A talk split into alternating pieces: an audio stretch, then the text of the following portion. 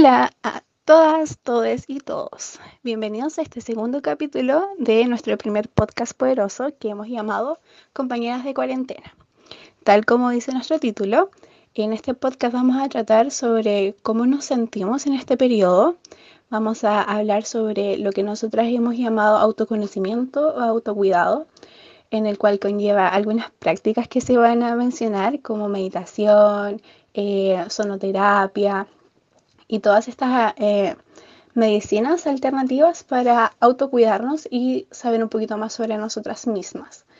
Eh, también vamos a, explicar un poquito sobre nuestras vidas y de cómo quizás nosotros llegamos a este, este mundo maravilloso que en estos momentos nos está sirviendo bastante para calmar nuestra ansiedad, bajar un poquito nuestro estrés y vivir un poquito más conectada con nosotras mismas y ayudándonos mutuamente. Es un espacio súper seguro, compartimos experiencias propias y esperamos que nuestros tips que les vamos a dar al final del podcast les ayuden mucho.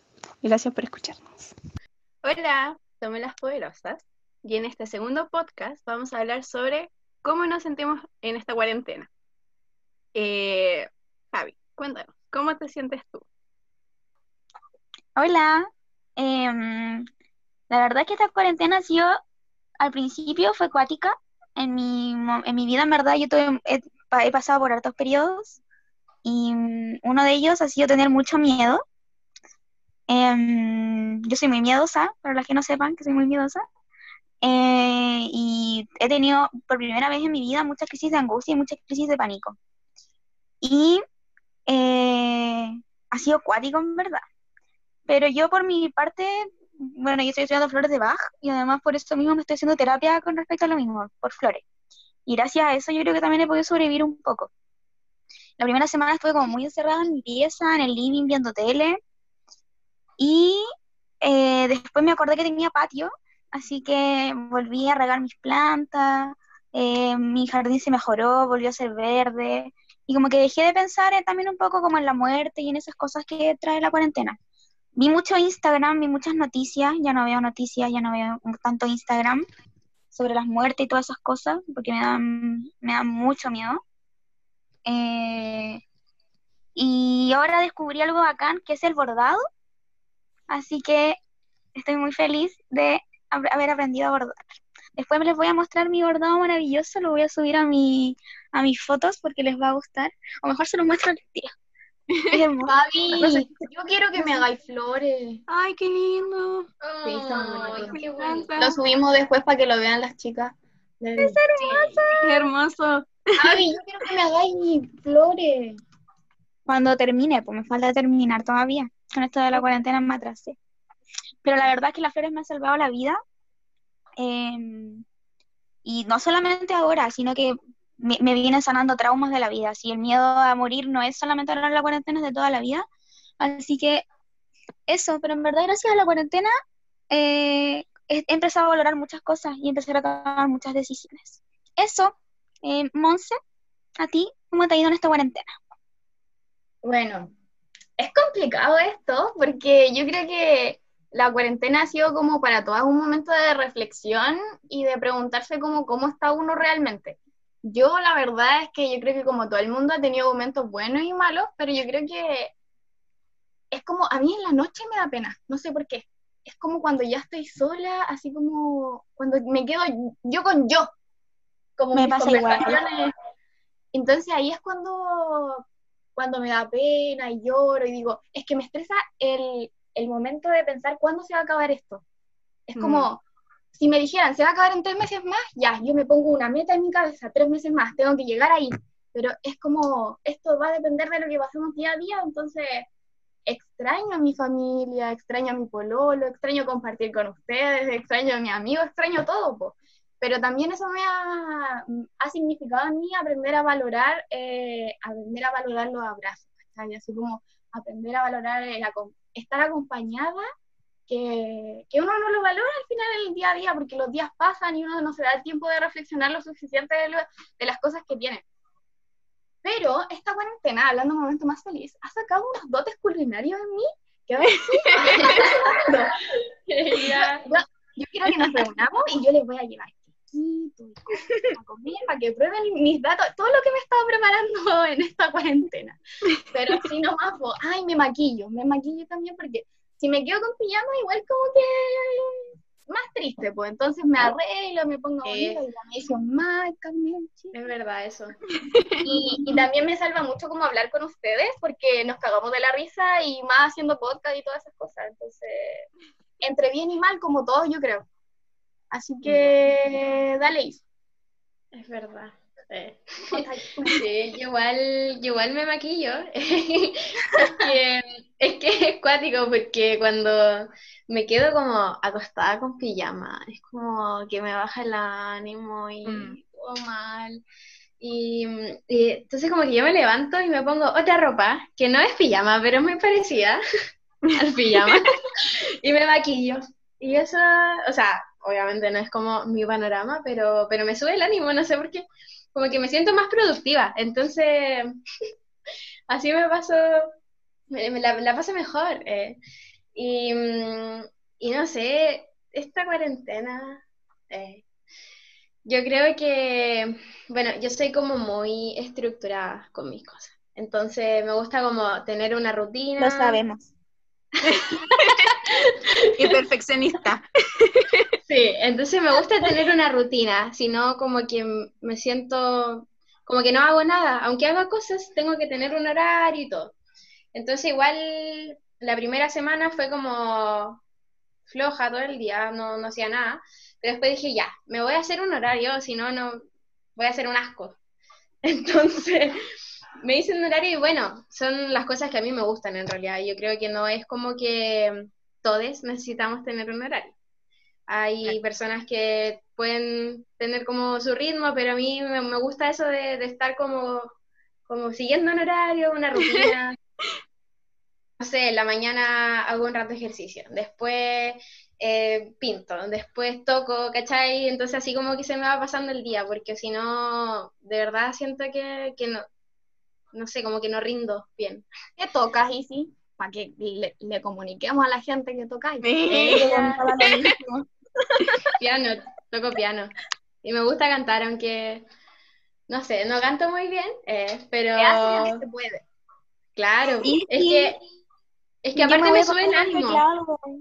Y si me voy a comprar un teclado, ahora me enseñas a tocar piano, enséñame a tocar Ella. Doy clases, ella. ¿Verdad? No, mentira. Ah. Dejemos el contacto en el Insta. ¿eh? No, pero, pero eso, eh, yo creo que la música, eh, para los que... Es que yo he visto como muchas cosas, así como ya en esta cuarentena aprenda a tocar esta, y en realidad no es necesario, yo creo que por eso dije de que cada uno va a su ritmo. Pero, pero por ejemplo, para los que tienen instrumentos en su casa, yo creo que, que es bacán, porque cuando te empezáis a conectar más con la música es como algo súper, no sé, a mí me desestresa mucho, se me pasa el tiempo volando y, siento que como yo estoy sola aparte, eh, en la mañana, por ejemplo, em, y, si, y si quiero así como, no sé, cantar y gritar, aunque me salga mal, lo voy a hacer y, y, es como rico, o sea, no sé, me gusta mucho eso de como desestresarme y botar las cosas así. Entonces, no sé, yo mm. creo que es buen momento para, para la música y para cualquier cosa, yo creo que... ¿Puedo decir algo chiquitito respecto a eso? Que también se volvió a decir eso, que es verdad, eso de la música, que, bueno, y también toco buque, toco ukelele, y además volví a tocar violín, y ha sido acuático también como volver, como, como aprovechar este tiempo para tocar música y expresarse, eso, cortito. Sí, expresáis un montón de cosas, yo creo, a través de la música. Oye, la Javi, o sea, la Isi como con su lente y como esta tiene una va a hablar, me eres Dani Rosenthal, niña. ¿Ella? Muchas. Yo creo que me van a matar. Lo mejor del comentario de la Cata fue que se puso en modo robot.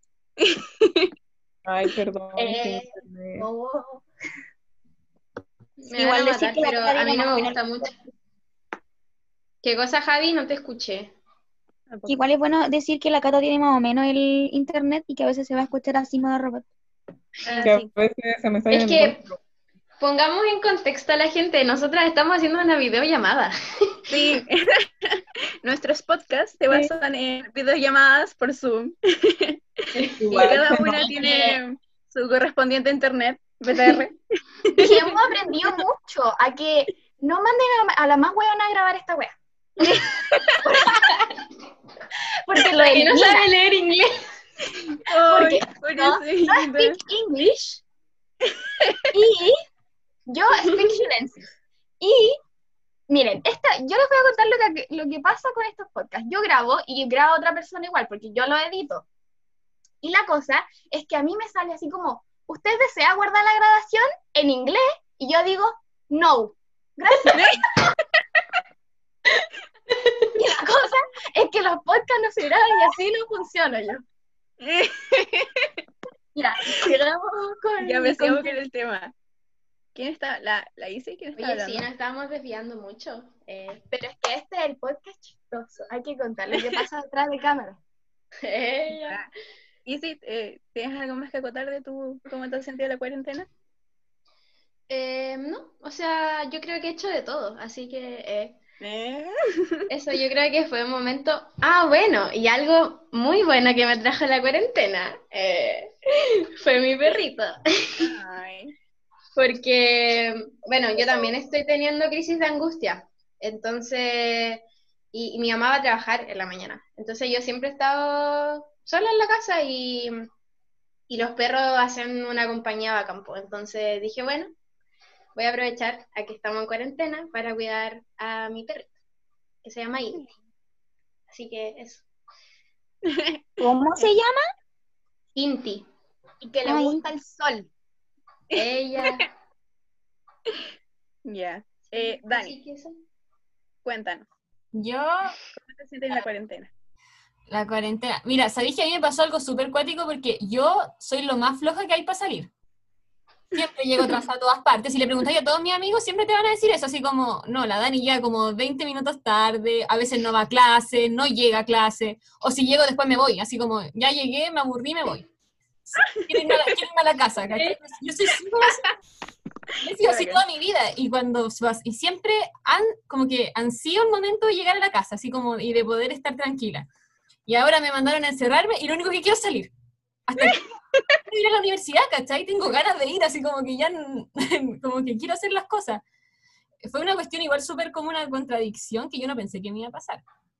Porque igual el verano fue como bien agotador y yo pensé que, eh, que iba, que en un minuto fue como, ya a lo mejor necesito un tiempo para relajarme, pero después igual como que te invade la cuestión de que quería hacer cosas, ¿cachai? Quería salir, quiero ver a mi amigo, eh, pero aún así yo creo que eh, algo que me ha mantenido como positiva en ese sentido es el hecho de que yo soy como bien eh, cuadrada también en ciertas cosas, en el sentido de que yo sé que si yo me estoy bien, eh, está mi familia bien, está mi abuelita, por ejemplo, que ahora nosotros no la hemos visto desde que empezó esto, o sea, en marzo empezó y nosotros dejamos de ir a ver a mi abuelita, por ejemplo, ¿cachai? Y para nosotros igual, eh, yo la he hecho harto de menos ir a verla, y, pero sé que es por un bien mayor, ¿cachai? O sea, sé que si yo voy, la, puedo, la pongo en riesgo a ella, me pongo en riesgo yo, pongo en riesgo a mi familia acá, entonces, eh, eso como que es lo que me mantiene como positiva en ese sentido, en, en esto, en este encierro. Y a pesar de todo, igual estoy con clase online, entonces también mi mente igual está como bien ocupada en hartas cosas. Eh, que en un minuto también pensé que iba a ser como demasiado estresante, pero curiosamente me he organizado, me ha resultado bien. No y no lo pensé, así como yo pensé como que iba a ser horrible y todo, y no, no ha sido tan malo. Lo que me ha ayudado, sí, eh, también, como dice la Isi, es la música, pero en el sentido yo, eh, yo no canto ni toco ningún instrumento, soy súper fome para aprender esas cosas.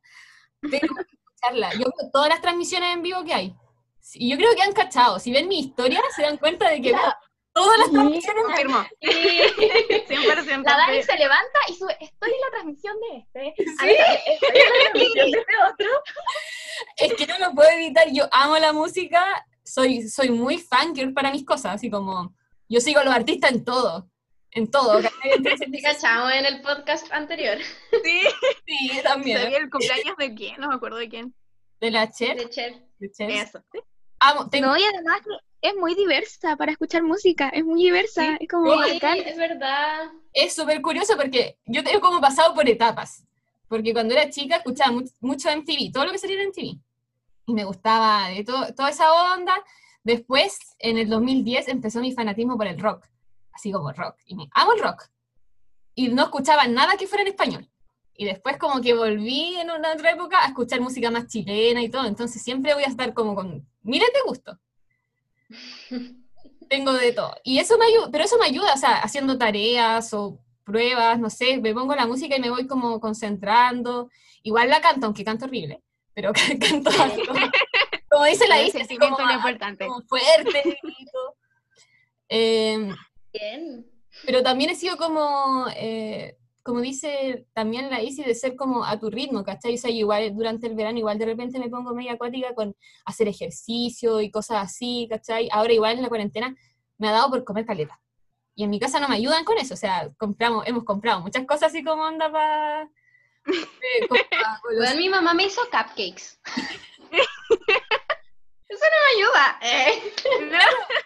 Pero también he sido como comprensiva en ese sentido, ¿cachai? O sea, así como, ya sabéis que no te compliqué, o sea, si queréis comer, come, si no quería hacer un ejercicio un día, no asisto ejercicio, ¿cachai? O sea, eh, ¿qué más? o sea, yo creo eso, o sea, ah, otra cosa que hago, que a lo mejor la gente no sabe, que no creo que sepan, que no se imaginan, me encanta bailar. Yo amo bailar. ¿En serio? Amo, todo, todo. Estoy esperando el 18, de hecho, para, para salir a bailar cueca. Amo cueca. Amo la cueca. Sí, yo debo contar algo. Lo que pasa es que la, con la Dani íbamos en el mismo colegio, solamente que la Dani es mucho más chica que yo, pues, como cuatro años menor o no, más o menos. Como cuatro años, no sé, menos. yo salí el, yo salí el 2011, tuviste el salido en 2015, 2015 salimos. 15. a la... 2015. No puede ser, soy tan vieja. Ya bueno, el punto es que mi hermana chica sigue en el mismo colegio, pues. Y para la alianza, yo siempre me acuerdo que una vez yo fui a ver a mi hermana chica, no, no fue para la alianza, perdón, fue para los, para los, ¿cómo se llama? Para el 18, fui a ver a, la, a mi hermana chica bailar, y siempre me acuerdo de, de una niña que bailaba hermosa cachora, bueno, y después me enteré que era la Dani, y de verdad, la Dani baila hermoso, de verdad, baila muy, muy bien, es como muy bacán y es sequísima. Así que, bueno, yo no tengo mucho talento, mucho talento para el baile, pero un día encima también a bailar cueca. Me encanta la cueca chora, pero soy muy descoordinada. La pero de verdad, la Dani baila muy bien cueca. No sé si todo lo demás, pero cueca al menos, especialmente cueca chora, me acuerdo que fue como que estábamos todos mirando así como, ¡ay, qué baila bacán esa niña! Y fue como genial. ¿Cachaste lo que te dijo? No sé si todo, pero te desafió eh, la batalla. Pero sabéis Eh, la, la cueca chora, de hecho, bueno, a mí me encanta bailar cueca, siempre me, me gustó y amaba el septiembre por eso, y, eh, pero la cueca chora, ¿sabéis que la aprendí solamente a videos? Apre- me enseño sola bailes, aprendo como sola, veo videos, veo programas de baile, entonces como que me voy, lo voy desarrollando Me así. fascina la gente que es así. Me gustaría ser así. Oye, no, y Javi, cuando quieras, a pasar, pasa la cuarentena y practicamos cueca chora. Yo sé bailar la cueca, la tradicional, pero, o sea, de hecho yo bailaba así como por gusto, estaban esas competencias culiadas que hacían en el colegio, pero no sé, después como que dije este baile, no sé, pero igual quiero aprender cueca chora, me gusta eso. Ah, es súper entretenido, hay que ponerle con... Coqueta. Sí, sí, me gusta. a mí me gusta. Bueno, Baile patriarcal, la Dani nos va a enseñar a toda la cueca chora. Eh. Sí. No, pero la cueca chora, esa ya, esa ya es como Eso más, mismo, no, ya no es, es más feminista, pues es la mujer la que lleva, eso. la cueca chora, la mujer lleva el baile, pues. Sí, pues eso es lo bacán en la cueca chora, porque es muy feminista en ese sentido, porque al final no es nosotras que perseguimos a él, sino que al final es la, es la mina la que lleva todo, todo y lo lleva la mujer, entonces es muy bacán la cueca chora. La verdad, yo siempre he pensado que la cueca tradicional es como el ritual de apareamiento de las gallinas. Es que eso es, Es- No eso me es lo que gusta, creo yo. Entonces yo bailaba esa cuestión porque no sé, encontraban ir el traje y lo que sea. Yo en el folclore del colegio pues, bailaba y hacía todo eso, pero no, como que esa cuestión. Cata, pero una pregunta, no es ofensiva, no quiero que suene mal, pero estáis pegada. Pero tú, tú te caracterizas por ser una persona que, que no es muy coordinada. No, no, no, no estoy diciendo nada que no No sepamos. tengo ritmo. Eso. No. Porque no tengo ritmo. Pero yo creo que son distintos ritmos, porque a mí me pasa lo mismo. Yo tampoco tengo ritmo para bailar, pero por ejemplo, no sé si soy seca en música, pero le pego un poquito más. po. Pero en cambio, para el Sí, baile soy a mí igual me pasa eso. Entonces, con respecto a tu pregunta, ofensiva encuentro yo, porque es algo que a Em, Pero a mí me pasa lo mismo de la Javi. Yo, yo soy súper ñurda para bailar y coordinarme y esas cuestiones. yo. Pero, Oye, ay, sí, perdón. Respeta. Era una entre A ver, paréntesis. un poco de orden en esto, por favor. Cata, ¿terminaste de expresar lo que querías decir? No. Ya, dale. me dice la Monse, que me duele. Quería ser cantante, me sueño frustrado, así que me duele saber que no tengo ritmo. Bueno, la diferencia entre el baile y el camorizado es lo que tenía que hacer, ¿cachai? Entonces no necesitaba seguir un ritmo. Yo me acordaba en, en los tiempos que tenía que hacer, ¿cachai? Era, era como más de estudio. Entonces no tenía más que ver con el ritmo, por eso lo sabía hacer. No, no fue malintencionada, pero es que a lo largo de, de ir cantando canciones en Las Poderosas han ido surgiendo imprevistos. Imprevisto del índole ritmos. Exacto. Ya ahora sí. ¿En qué estábamos Bien. hablando? Ya, Cata, todavía falta que diga cómo se siente en la cuarentena. Ah, sí, ya, Cata, sin ritmo. Oye, lamento si me escucho muy cortada, es BTR. Em, bueno, yo en general, o sea, bueno, yo estaba en paro hasta hace una semana y había estado súper bien, cocinaba, hago deporte, hacía deporte, eh, veía series, leía libros, pero empezaron mis clases online y, y yo soy una persona bastante estresada. Y para más encima es como, yo estuve un año como sin, como que mi cerebro funcionara así como andando. Y ahora como que le estoy pidiendo demasiado y como que colapsa mi mente así como, porque me cuesta mucho volver a retomar el ritmo de estudiar y todo eso. Entonces, ahora estaba en una clase y para más encima me equivoco. Yo soy súper ñurda y entiendo todo mal y, por ejemplo, leí un texto que no era para esta clase, era para la clase siguiente y cosas así me pasan siempre, que yo tengo mucha mala suerte, mucha... yo soy la macheta del mundo, pero como porque no soy pava. Y bueno, ahora estoy, he estado como estresada, como... Pero lo que sí sigo haciendo es deporte y eso como que me relaja un poco por último en el tiempo que hago deporte. Y eso es lo que hago en su mayoría. Y juego a Play. Yo creo que el Play me salva bastante, aunque igual me estreso un poco en el Play si yo soy estresada para todo. Si, eh, juego Play y si no gano me estreso. Entonces, bueno, Mi mejor amigo es el estrés. algo así. Ya. Eh, bueno, creo que ya todas dijeron cómo se sentían en la cuarentena, ¿cierto? Dijeron más o menos lo que hacían. Ah, ya falta yo. ¿eh? ¿Les interesa saber cómo me siento en la cuarentena? Obvio, por niña. eh. Dale, dale. Yo, los primeros días de cuarentena, fue horrible. De verdad que fue horrible. Yo soy una persona que le encanta salir, le encantan los planes así de la nada, y yo amo mi casa, o sea, tengo todas las comodidades y todo eso, pero me encanta estar afuera. Soy una persona que le gusta mucho el contacto con la naturaleza, entonces es como que estar adentro, y más encima que fuera como obligación, fue como demasiado para mí.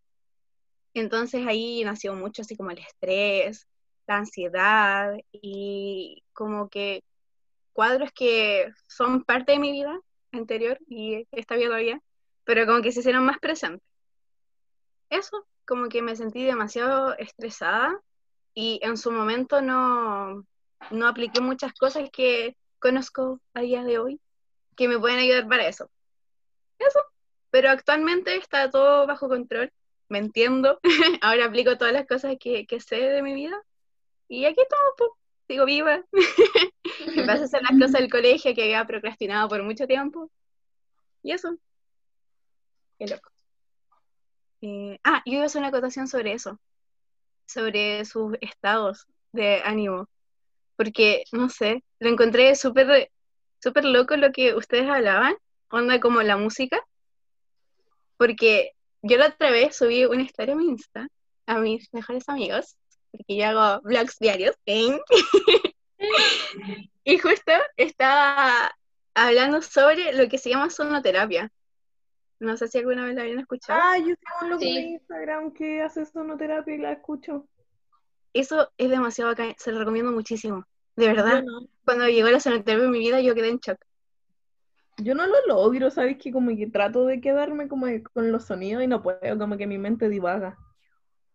E- Es normal, es normal que pase eso en la meditación, e- en todo. Es súper normal que vengan los, los como tus eh, cositas, tus pensamientos, pero la idea es como no, así como reprimirlos, así como, no, no quiero pensar ahora. Tienes que dejar que pase nomás. Es como que no hay que ponerle atención. Al menos eso aprendí yo. Confirmo. Sí, yo también Yo lo he aprendido con la, la meditar Y me quedé dormida. Eso fue campo. Te lograste relajar en, en cierta parte. Tu cuerpo hay algo ahí no. que... No medité realmente, pues me quedé dormida al final, pues nada que ver. O sea, es que hay distintos tipos de, de manera de meditar, pues, pero sí. Por favor, siempre cierren las meditaciones. Eh, Importante. ¿Qué significa eso? Yo me quedé dormida y no hice nada más. ¿qué? Ya, es que esta Dale. historia es digna de, de- de estar par- es, ah. es digna de estar en el podcast esta historia. ¿Qué opinas, Ray? Dale, dale. Lo que pasa es que yo no, no las tengo a todas mis mejores amigas, creo. Ya, ya que eh, A mí no me día, mejor amigo, me dolió el corazón. ya las voy a agregar a todas entonces. eh. No, lo que pasa es que el otro día yo estaba soñando y, y como que, pucha, me da lata contar toda la historia de nuevo, pero el tema es que, cuento corto, como que me dio como una parálisis del sueño, pero no como las típicas, sino que como que me, no sé si decirme desdoblé, pero como que en el sueño me veía caminar y todas esas cosas. Y quedé muy metida en eso. Entonces al otro día lo conté por mis mejores amigos y la Rayen me preguntó si es que yo había cerrado mi meditación, porque el día anterior me había dado como una crisis de angustia y yo empecé a meditar porque yo cuando me dan las crisis, bueno, es como algo personal, quizás que lo tomen como consejo, eh, pero yo siempre cuando me daban crisis eh, llamaba, por ejemplo, a otras personas como para distraerme pero, pero solamente me, solamente empezaba como a hablar otras cosas y obviamente la pena como que no se va del todo. Entonces ahora decidí como hacerme cargo eh, de la crisis. Entonces busqué una meditación eh, mientras me estaba dando la crisis. Y el tema es que ya empecé a meditar, estaba con el INTI, eh, y todo así, y de repente llega mi mamá. Entonces yo corté la meditación ahí. Y, claro, la Rayen me dijo que tal vez como que mi intuición o algo así quedó como más agudizada porque, porque cuando tú meditáis, igual como que tú, como que estás en otra vibración, no sé cómo, cómo era la cosa. eh. Y el tema es que eso, po. entonces como que yo corté la meditación de una. Y eso puede que me haya provocado el, eso, el sueño raro que me pasó, porque en verdad fue como acuático. Claro. Sí, o sea, debo aclarar, aclaración desde ya. Yo no tengo ningún estudio en nada. Yo no soy profesional en la materia. Y aquí solo comparto lo que mucha gente con mucha sabiduría sabe y he aplicado mi vida. Hablo en base a mi experiencia personal. Y lo que dice la Isi es que lo que pasa es que cuando uno comienza una meditación, empieza así como, ya me voy a encaminar, no sé, al menos yo me encamino al universo, eh, no sé, pues si estoy buscando algo sobre mi energía femenina, me encomiendo a mis ancestras, y ahí parto la meditación. Entonces después ya uno está en la mitad de la meditación, está en una energía y en un nivel que no está diariamente. es otra manera, ya uno se conecta como con su ser superior. Entonces, como que son temas de energía así como súper brígidos y tú y tus sentidos están como muy alerta, porque estás en busca de eso, de autosanación. Entonces, cuando uno llega y corta una meditación, quedas ahí, tu energía queda ahí vibrando y no, no termina el proceso. Una meditación uno la inicia y la termina, pero la hizo y no la cerró. Entonces ahí quedó como que esa energía, así como que su cuerpo, su, su ser espiritual, no sé, no sé cómo, no sé cómo explicarlo, como que no se unió con su no cuerpo volvió. físico. Claro, Claro, no como que le- a mí me da costó. mucha risa porque, ya, no sé si ustedes creen como en todas esas cosas, pero Cata la no. Cata no cree en nada. Eso mismo estaba pensando cuando lo Ryan hablaba eso. Y a mí me daba mucha risa porque la Cata estaba así como, ¿qué están que yo Ya empezaron con la wea. Igual creo caleta en eso. Hoy yo iba a contar una historia random, pero no sé si amerita el podcast, bueno. Oye, ah, ¿qué pero pasó en la cuarentena? Pero chiquillas, ¿alguna tiene algún problema de hablar de eso? Porque si no, no sé. es que, que a mí también me, me molesta que no esté molestando a otra persona con lo que estoy hablando, porque hay mucha gente que no le gusta hablar de esto. Entonces no sé Es si verdad. estoy- la Monse yo no cosas de fantasma y cosas así, como de espíritus, pero eso como de Yo energía, tengo una historia de fantasma. que son mentiras. Eh, pero lo de la energía yo sí creo, así como esta cuestión de la meditación y... Yo no sé cómo hacerle entender a la Cata que los fantasmas son energías. No, yo creo que si uno cree que existen los fantasmas, existen para ella. Le van a aparecer y esas cosas, pero si uno cree que existen, no pasa. Algún día van a penar a la cata. Yo creo que todo depende también de la fe con la que con la que uno trabaje, eh, como las cosas, porque por ejemplo, yo cuando, em- bueno, yo, mi psicóloga me recomendó eh, meditar, pero, pero al principio, no sé, como que yo no me podía concentrar. Entonces era como, oh, weón, no podía tener los ojos cerrados, era terrible.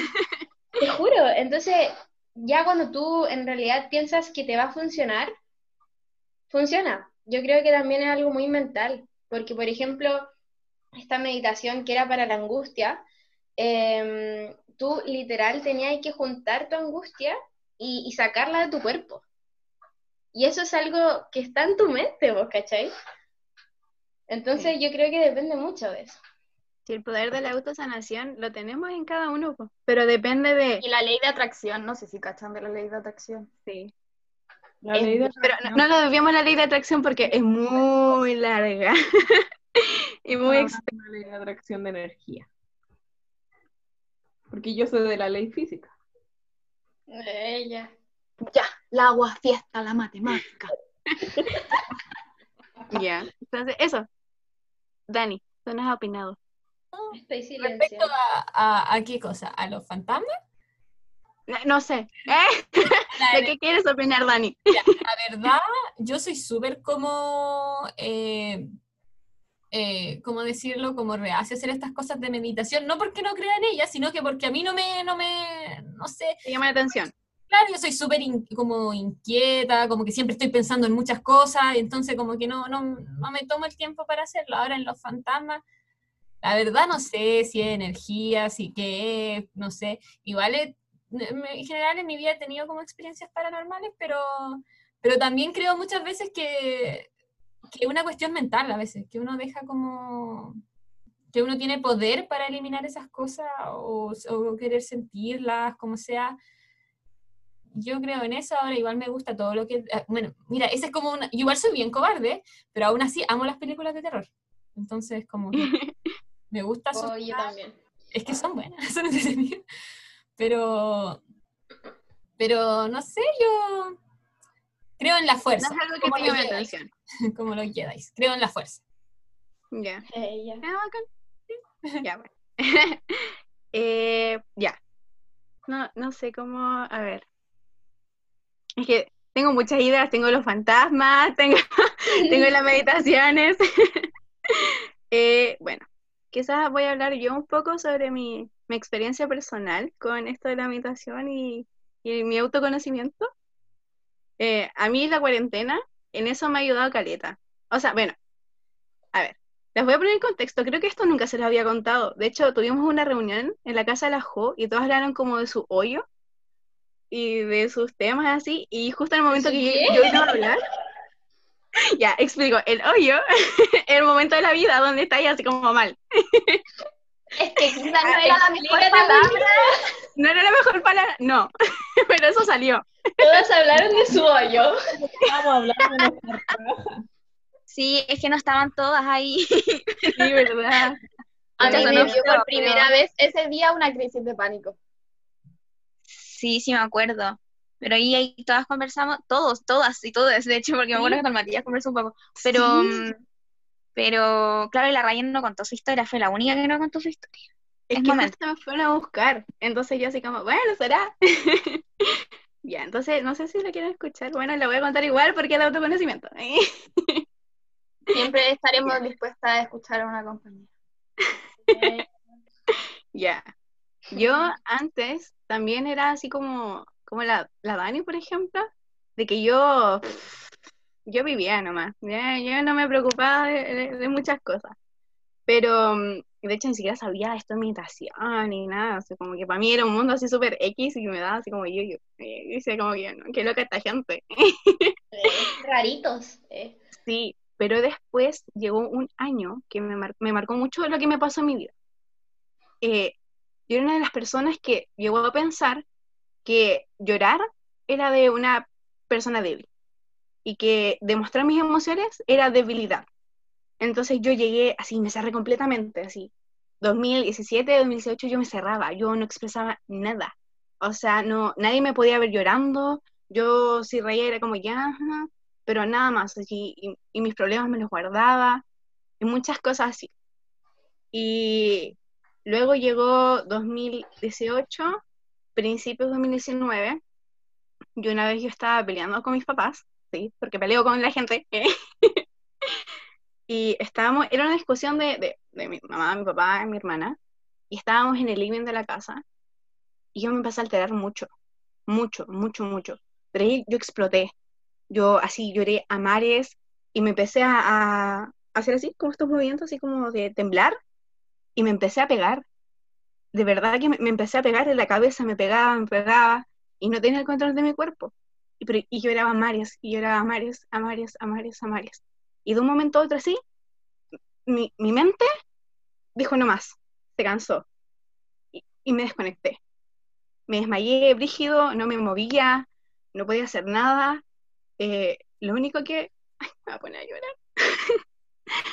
lo único que, que podía hacer era escuchar nomás.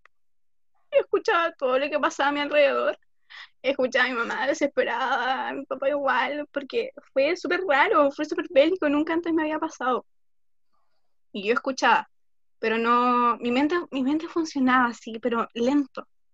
Y no podía ni moverme, no podía nada. O sea, yo quería hablar, yo quería decir, "Oye, estoy aquí, estoy viva, pero no podía. Y no sé si fue cosa del destino, fue cosa de- del universo para mí, que, que me dijo, oye, tranquilo, o sea, oye, como que autoanalízate, ve qué está pasando. Porque en ese momento, justo en ese momento que a mí me pasó, mi vecina de toda la vida de la esquina, ella había terminado un curso de Reiki, pero justo así. Y, y mi mamá es súper amiga de ella, así como que se, se llaman caleta, así, son como muy amigas. Y mi mamá, una semana antes de lo que a mí me había pasado, Pepe, eh, habían hablado del tema. Y mi mamá, la primera persona que llamó para que me fuera a ver fue a ella. Y bueno, fue que llegara la tía Mari, tía Mari la amo, yo me calmé. Yo escuchaba la voz y yo decía, está bien. Fue la primera persona que me dijo, está todo bien. Era una palabra, era algo tan sencillo que me calmó demasiado, así como, está todo bien, está todo tranquilo, yo estoy acá, relájate, tú estás acá, siéntate. Y así como, "Ah". Y no podía hacer nada. Yo sentía que me tomaban, me tomaron entre todos me subieron a una camilla.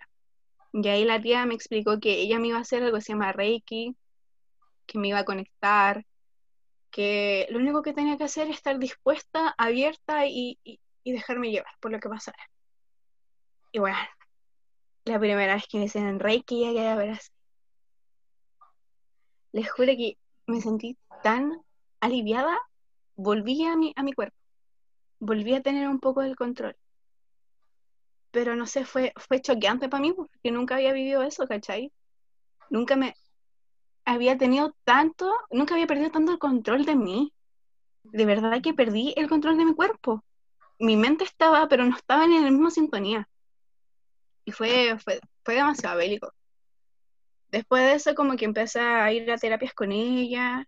No voy a decir que mis crisis terminaron en ese momento, porque tuve muchísimas. Me desmayaba en el colegio, me empezó a dar mucha la ansiedad.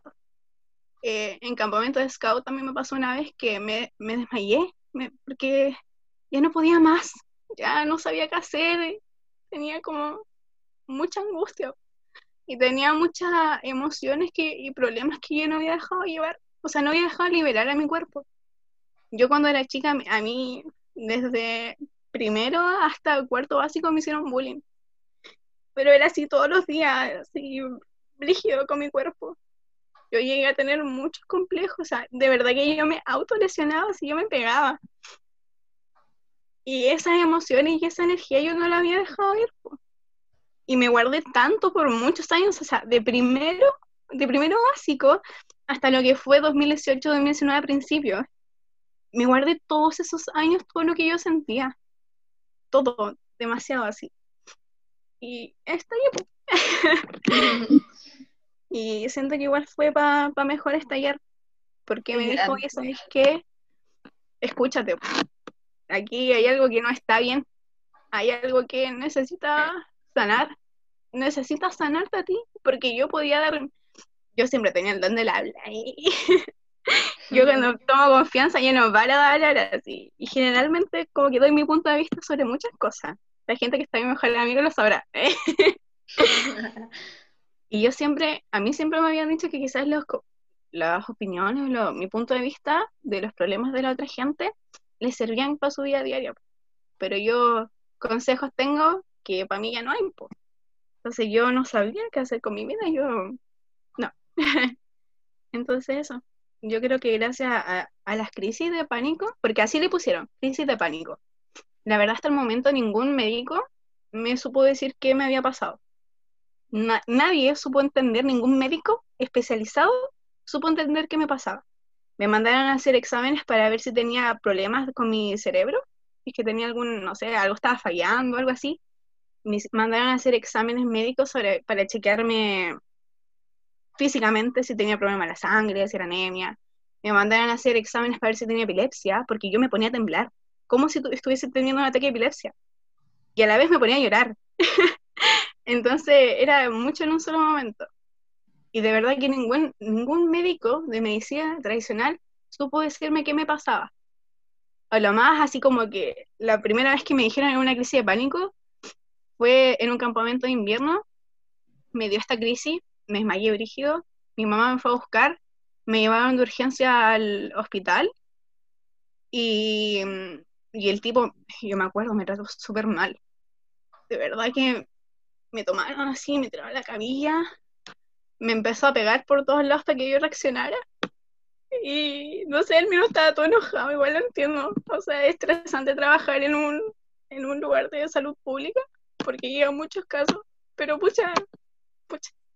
No era que yo no quisiera despertar, no era que estuviera haciendo show, de verdad que no sabía cómo controlarlo.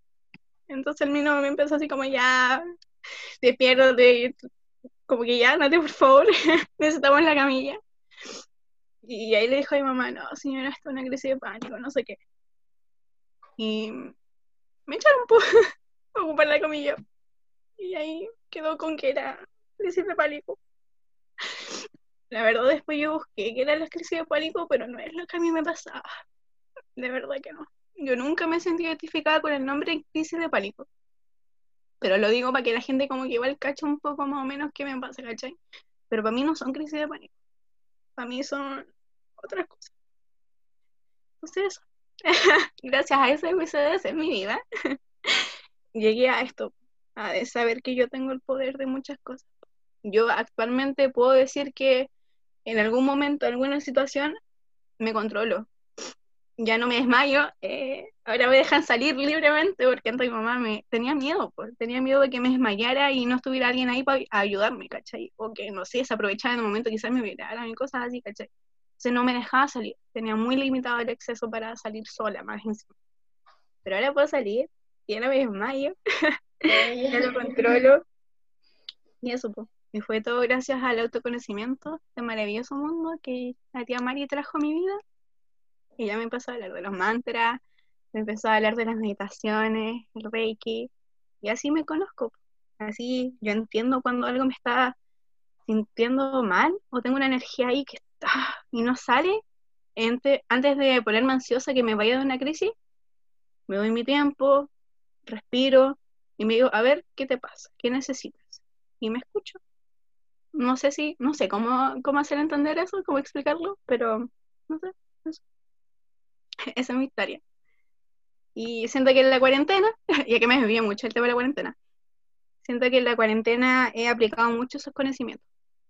Me he probado más aún a mí misma, porque he estado en situaciones acuáticas, situaciones que de verdad quiero mandar toda la punta del cerro y, quiero volver a quizás que mi cuerpo va así, ya chao, me voy a desmayar, no quiero saber nada de nadie, necesito mi tiempo. Pero no es la mejor manera, porque no, no, termino eh, solucionando nada. O sea, sí le doy el tiempo a mi cuerpo físico, pero la emoción sigue ahí. El problema sigue ahí, no lo resuelvo. Lo distraigo nomás. Entonces, actualmente en la cuarentena estoy aplicando mucho eso, mucho lo que la gente me ha enseñado. Eh, las sonoterapias me han servido de caleta también, me encantan mucho. Eh, los mantras, los mantras son bacanes, de verdad. ¿Escuchan mantras? Pongan en YouTube mantras. Son como pequeñas frases, bueno, a veces son súper largas, y se repiten, y se repite, y se repite. Pero según lo que uno necesite es el mantra. Y de verdad a mí me ayuda mucho, me calma mucho. Y darme mis tiempos de autoconocerme, de preguntarme qué, necesitas, me sirve muchísimo. Y estar en un círculo de mujeres también me sirve mucho de trabajar mi energía femenina. ¿Y qué eso? No sé qué piensan ustedes. Las veo ahí. También amo que digo, yo me quiero puro sonar. Mi ¿qué quieres que te diga? yo creo que, bueno, gracias igual por decirlo. Yo creo que igual es algo que es complicado. Así que gracias. Pero yo como que en parte me identifico contigo, yo creo que muchas y muchos nos vamos quizá a identificar con lo que te pasa porque, porque yo creo que muchos de nosotros aislamos los sentimientos o las emociones. Em, yo igual siempre he sido también como de, bueno, yo creo que va mi forma de ser porque soy muy estructurada y todo eso. Entonces me pasa que yo durante muchísimo tiempo no le daba espacio a mis emociones. Eh, no me gusta llorar, bueno, me carga llorar, te juro. Es como, ay, no sé. Entonces siempre, y como soy muy, soy como tan racional, o era, porque ahora estoy yendo al psicólogo, que era como, ya, tengo pena, me va a llegar la regla, filo, y sigo con mi vida. Y eso después me empezó a pasar la cuenta. Me empezó a pasar la cuenta porque me vinieron también al principio yo empezaba a llorar, empezaba a llorar y yo no sabía por qué. Yo no sabía por qué lloraba, bueno, era como, ¿qué me pasa? Y eso también me estresaba más, entonces era como, uy. Y, mm, y claro, es porque al final, si tú no das tus emociones, eh, en, algún, en alguna parte de tu cuerpo se van a guardar. Por ejemplo, yo tengo colon irritable. Em, mi psicóloga me dijo que, bueno, es algo también como médico, pero pero mi psicóloga me dijo de que puede que sea porque la angustia eh, se aloja en una parte de nuestro cuerpo y, o sale y se manifiesta de alguna manera. Entonces yo creo que, bueno, eh, para todos los que nos están escuchando, eh, yo creo que, que es como una buena, mm, quizás como reflexión o conclusión de lo que dijo la Rayan que hay que votar las cosas, hay que votar las penas, porque, porque si no, en alguna parte de nuestro cuerpo quedan y, alguna, en algún momento van a salir. Y, a mí em, al principio me irritaba mucho esto, el tema de que yo lloraba y no sabía por qué, no sé. Pero luego empecé a entender que era porque tal vez tenía mucha pena guardada. Eh, o, qui- o distintas emociones. Todas las emociones hay que votarlas. Entonces, yo creo que al menos a todos les hago una invitación a que voten sus penas, porque, porque después se pasa la cuenta y, no es bonito. O sea, y, yo creo que también es como darle el espacio a la emoción, porque aunque a- al menos a mí no me gusta, no me gusta, en verdad, pero hay que hacerlo, hay que hacerlo porque si no, después la pasáis mal, yo al principio la pasaba muy mal con las crisis, eh, y después me fui dando cuenta de que era por eso. Entonces, eso. Sí. Eh, es fuerte eso como, eh, de verdad, o sea, al menos yo soy fiel creyente de que cada No. emoción que uno no la libera, tu cuerpo lo va a liberar como quiera, como quiera, ¿cachai? O sea, Sí. a mí lo liberaba de esta manera súper agresiva, que me dijo, oye, pon atención, escúchame. Pero siempre va a salir, ¿cachai? Aunque uno la guarde, va a salir. Sí. Y es fome que sea así, o sea, entre comillas fome, porque yo ahora la entiendo y lo amo y entiendo mi proceso, ¿cachai? Pero en su momento fue penca porque tampoco sabía por qué. Claro.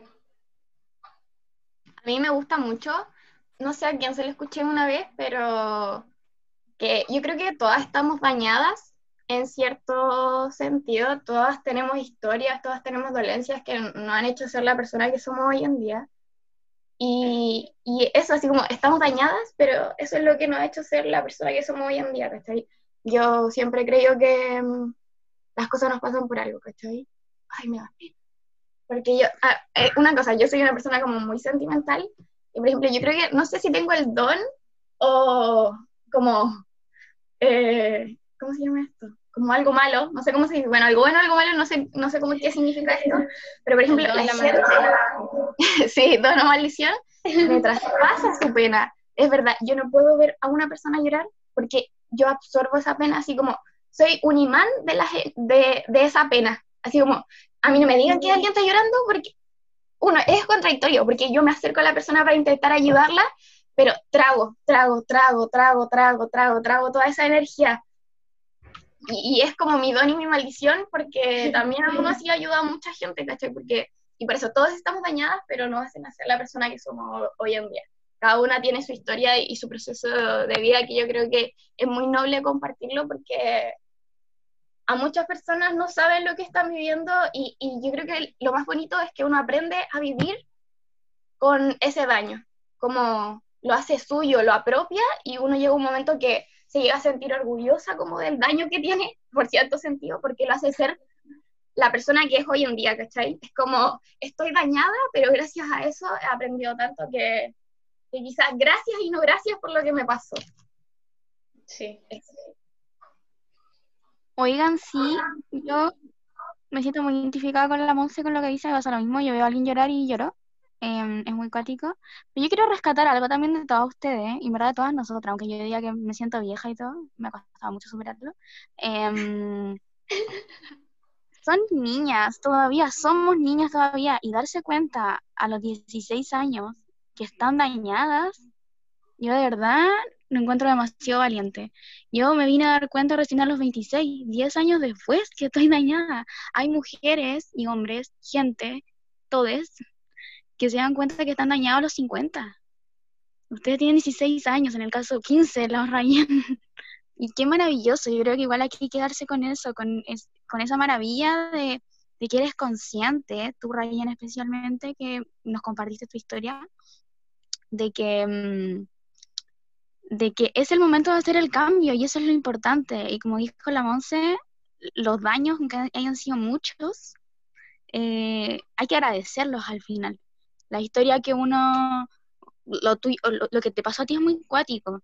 Después podríamos conversar también un poco, tengo como unos datos por ahí em, sobre eso, aunque aún no soy experta, insisto, pero, pero eso, yo creo que hay que quedarse con... Qué cuático cómo fue, cómo fue ro- rotando la temática, así como partiendo a hablar de cuarentena y al final terminando hablando de hablar de nuestro, de, de lo que nos pasa, pero esto nos pasa a todas y es muy cuático como en esta cuarentena también nos hemos dado cuenta de, de lo que nos pasa, de, de autoconocernos y Mm. cómo también este espacio ha sido tan especial para, para confesar cosas que quizá no todo el mundo sabe. Pero eso, yo creo que hay que quedarse con que, con que es bacán, es maravilloso que, que se autoconozcan y sepan por lo que están pasando y sean conscientes del cambio. Del, yo no quiero estar así, yo no quiero, a mí me pasa siempre, digo, yo no quiero tener crisis de angustia, yo no quiero tener crisis de pánico. Y creo que eh, es bacán darse cuenta de que no quiero tenerlas. Y es bacán, a mí me habría encantado darme cuenta todas, de verdad. De haberme dado cuenta y haber dicho hace 10 años atrás que, que está bien llorar. Yo me acuerdo que una vez, hace muy poco, estuvimos en la casa de la Cata en una reunión y yo dije algo que me ha marcado hasta hoy en día. Me que yo, siento- yo soy muy culposa, siento culpa así todo el tiempo. Em, pasa- sí, es terrible, hay que dejar la culpa, soltarla. Pero me pasó algo en específico que me acuerdo que yo dije algo así como, oye, que, que somos lloronas. Y la Monse me dijo, oye, pero normalicemos la pena. Y fue como, wow, sí es verdad, ¿por qué, por qué tiene que ser malo llorar? No, no tiene nada malo llorar. Es algo genial. Y también desmiticemos tanto para los hombres como para las mujeres que es malo llorar, que nosotros somos muy lloronas, que si, usted- que, que si un hombre es muy llorón, no sé, es niñita. Es terrible eso. Llorar es bueno, llorar sea de, de donde venga, es votar. Y, y tampoco olvidemos de que toda la pena, toda la angustia, eh, al final se transforma en un síntoma. Mm. Ese síntoma se transforma en una enfermedad. Y al final, por eso que hoy en día estamos tan enfermos todos en esta sociedad, especialmente en Chile, vivimos pésimo porque no sabemos expresar nuestras emociones. Y por eso es muy bacán, es muy valiente de parte de ustedes decir, yo tengo un problema, yo estoy dañada, y es muy bacán, es muy hermoso. Yo, de verdad, aunque sea muy terrible el proceso, lo importante es que yo creo que hay que quedarse con el final y decir, ahora estoy donde estoy porque me pasó esto. Y eso es mu- muy bacán, de verdad. Eres un ser hermoso. Yo creo que. Uy, habla. No, dale. Que yo creo que también es importante como pensar en que también vivimos como en un bajo un sistema, al menos acá en Chile, en donde no hay espacio para estas cosas, no hay espacio para el autoconocimiento, lamentablemente. Y, y yo creo que algo podemos sacar bueno de la cuarentena. Eh, yo creo que muchos y muchas ahora quizás podemos tener el espacio de, de autoconocerse, que es algo muy valioso y al- un proceso que al final nunca termina, porque, porque uno nunca deja de conocer a los demás y a uno mismo. Eh, eh, Es súper cierto eso que dijo Laisy, porque uno nunca va a terminar de autoconocerse. Uno sí puede tener muchas herramientas que te pueden ayudar, pero uno, de ser humano varía tanto. Al menos yo me doy cuenta de mí, yo soy tan fluyente, o sea, yo en un momento estoy así como, ah, me corta el dedo, y en otro momento estoy así como, ay, qué linda la vida, no sé qué.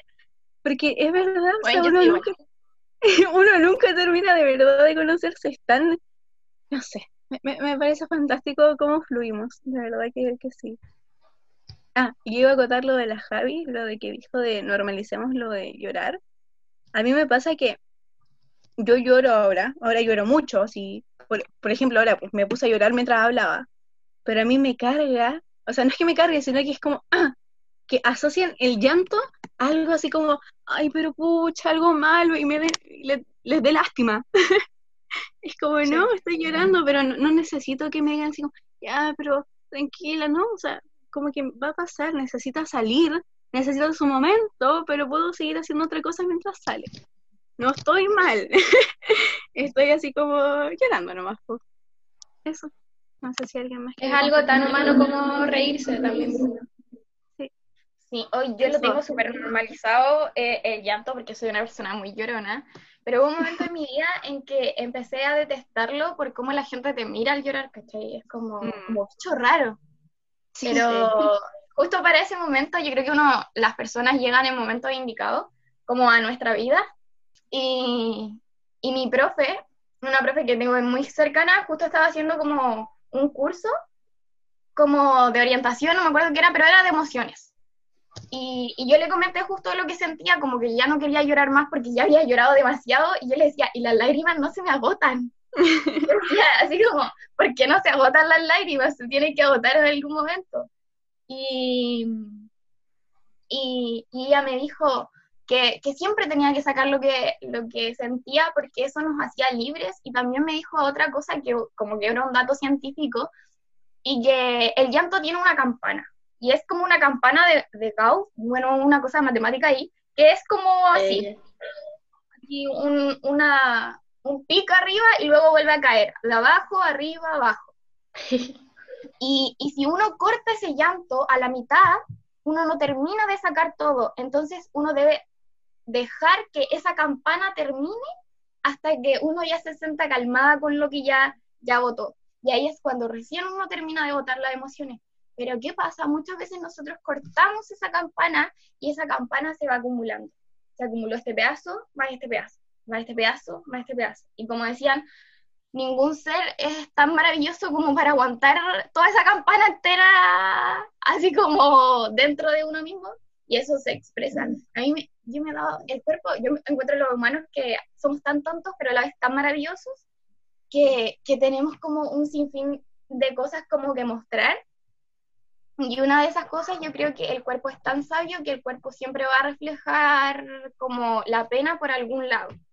Es como que siempre haya como un lado donde demostrarte tú no estás bien, tú tienes que hacer algo, el primer aviso, tú no estás Hola. bien, tienes que hacer otra cosa, hasta que un momento te lo dice a la mala, sé que tú no estás bien y no me hiciste nunca caso que tenías Claro. pena, y ahora te lo estoy haciendo a la mala que aprendáis que tenéis que eh, como aprender a botar esa pena. Y mucho nos pasa que aprendemos a los porrazos, pues, que llegamos hasta el último aviso que ya no damos más. Y, y yo creo que también es como una crítica al sistema que nunca nos ha enseñado emoción. Porque ¿Quién nos enseñó que, que sentir emociones está bien?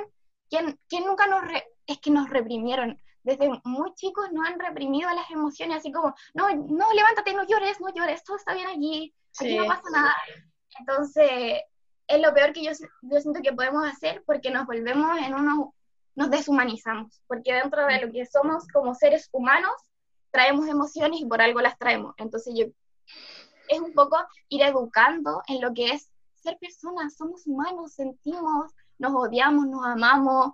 eh, es, es así de maravillosa la vida, como las mill- millones de emociones que podemos sentir en un momento.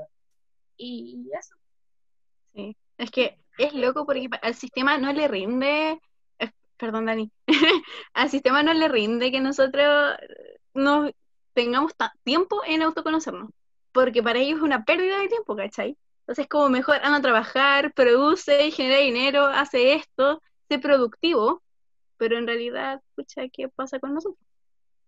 Esa es mi crítica al sistema. ¿eh? Vale, yo, no, yo no había hablado mucho, pero una que igual estaba escuchando todo y igual, eh, igual Ballena eres súper valiente y te lo digo al tiro.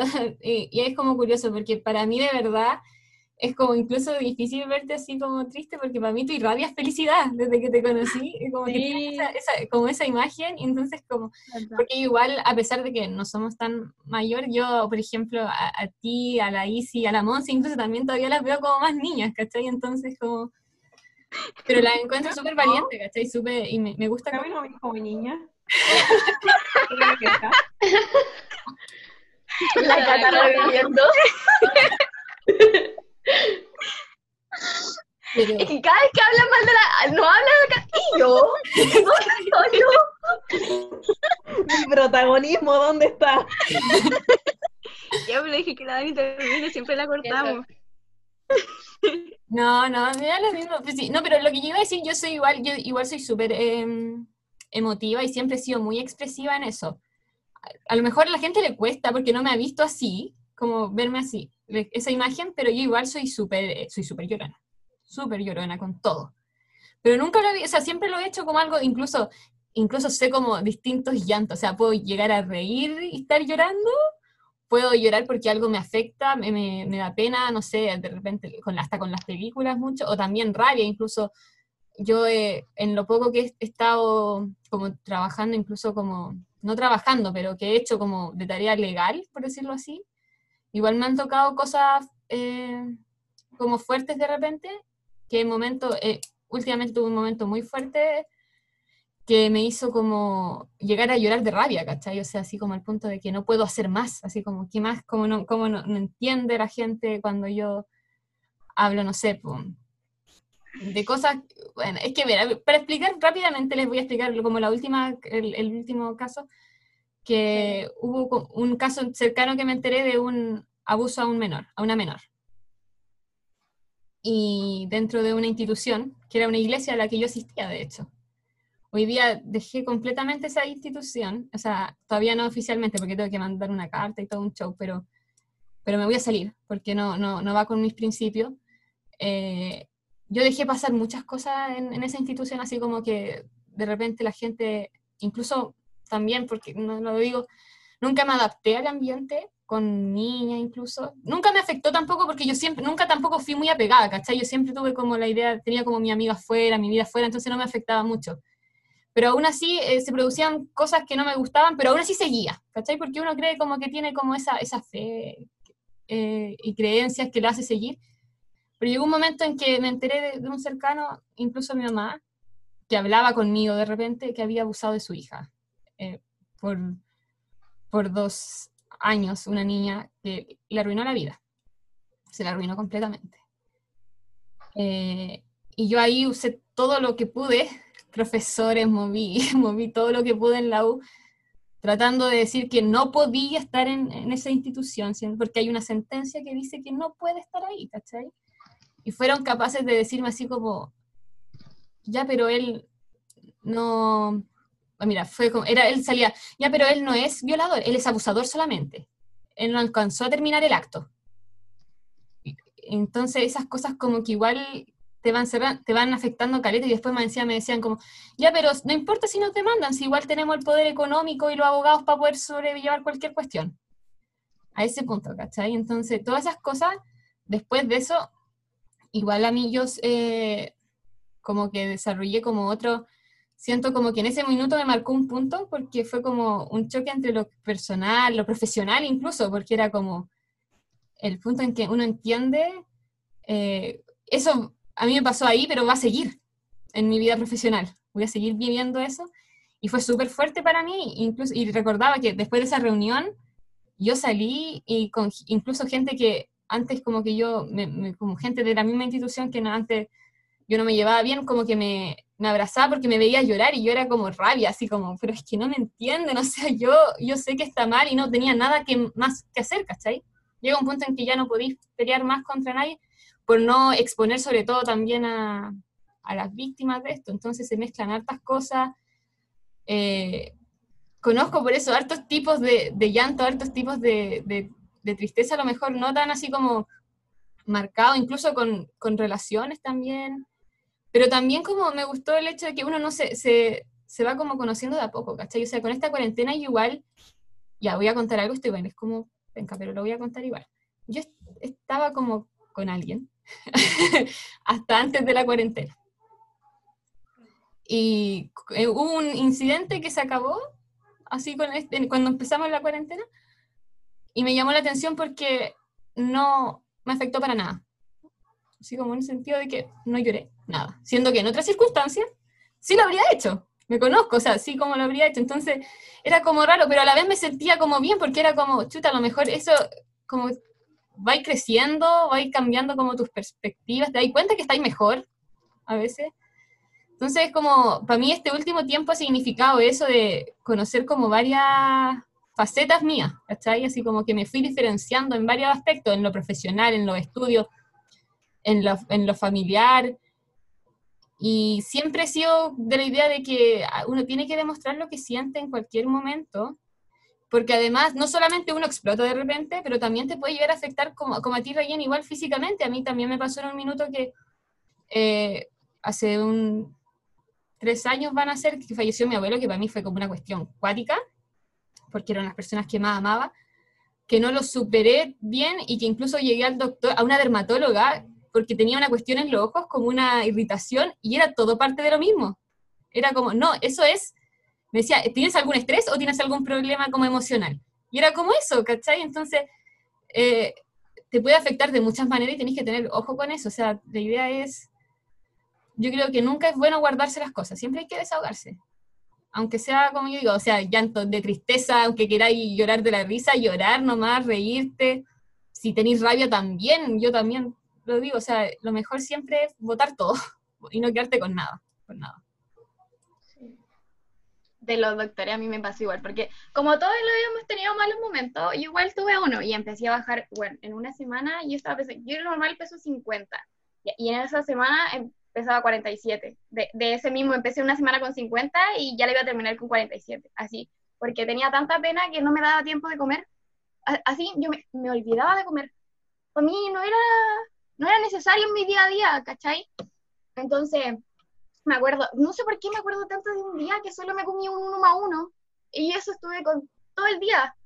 Y uno, y en ese sentido, así como uno siempre recurre como a los médicos profesionales o a los de la biología, ¿qué está pasando? Pero uno se da cuenta que en verdad uno siempre tiene las cosas claras. Y a la cosa es que fui y me preguntó así como, ella no tiene nada. ella, y me dijo, ¿a ti te pasó algo? Y yo. Y me dijo, tú necesitas un psicólogo, tú no necesitas un médico.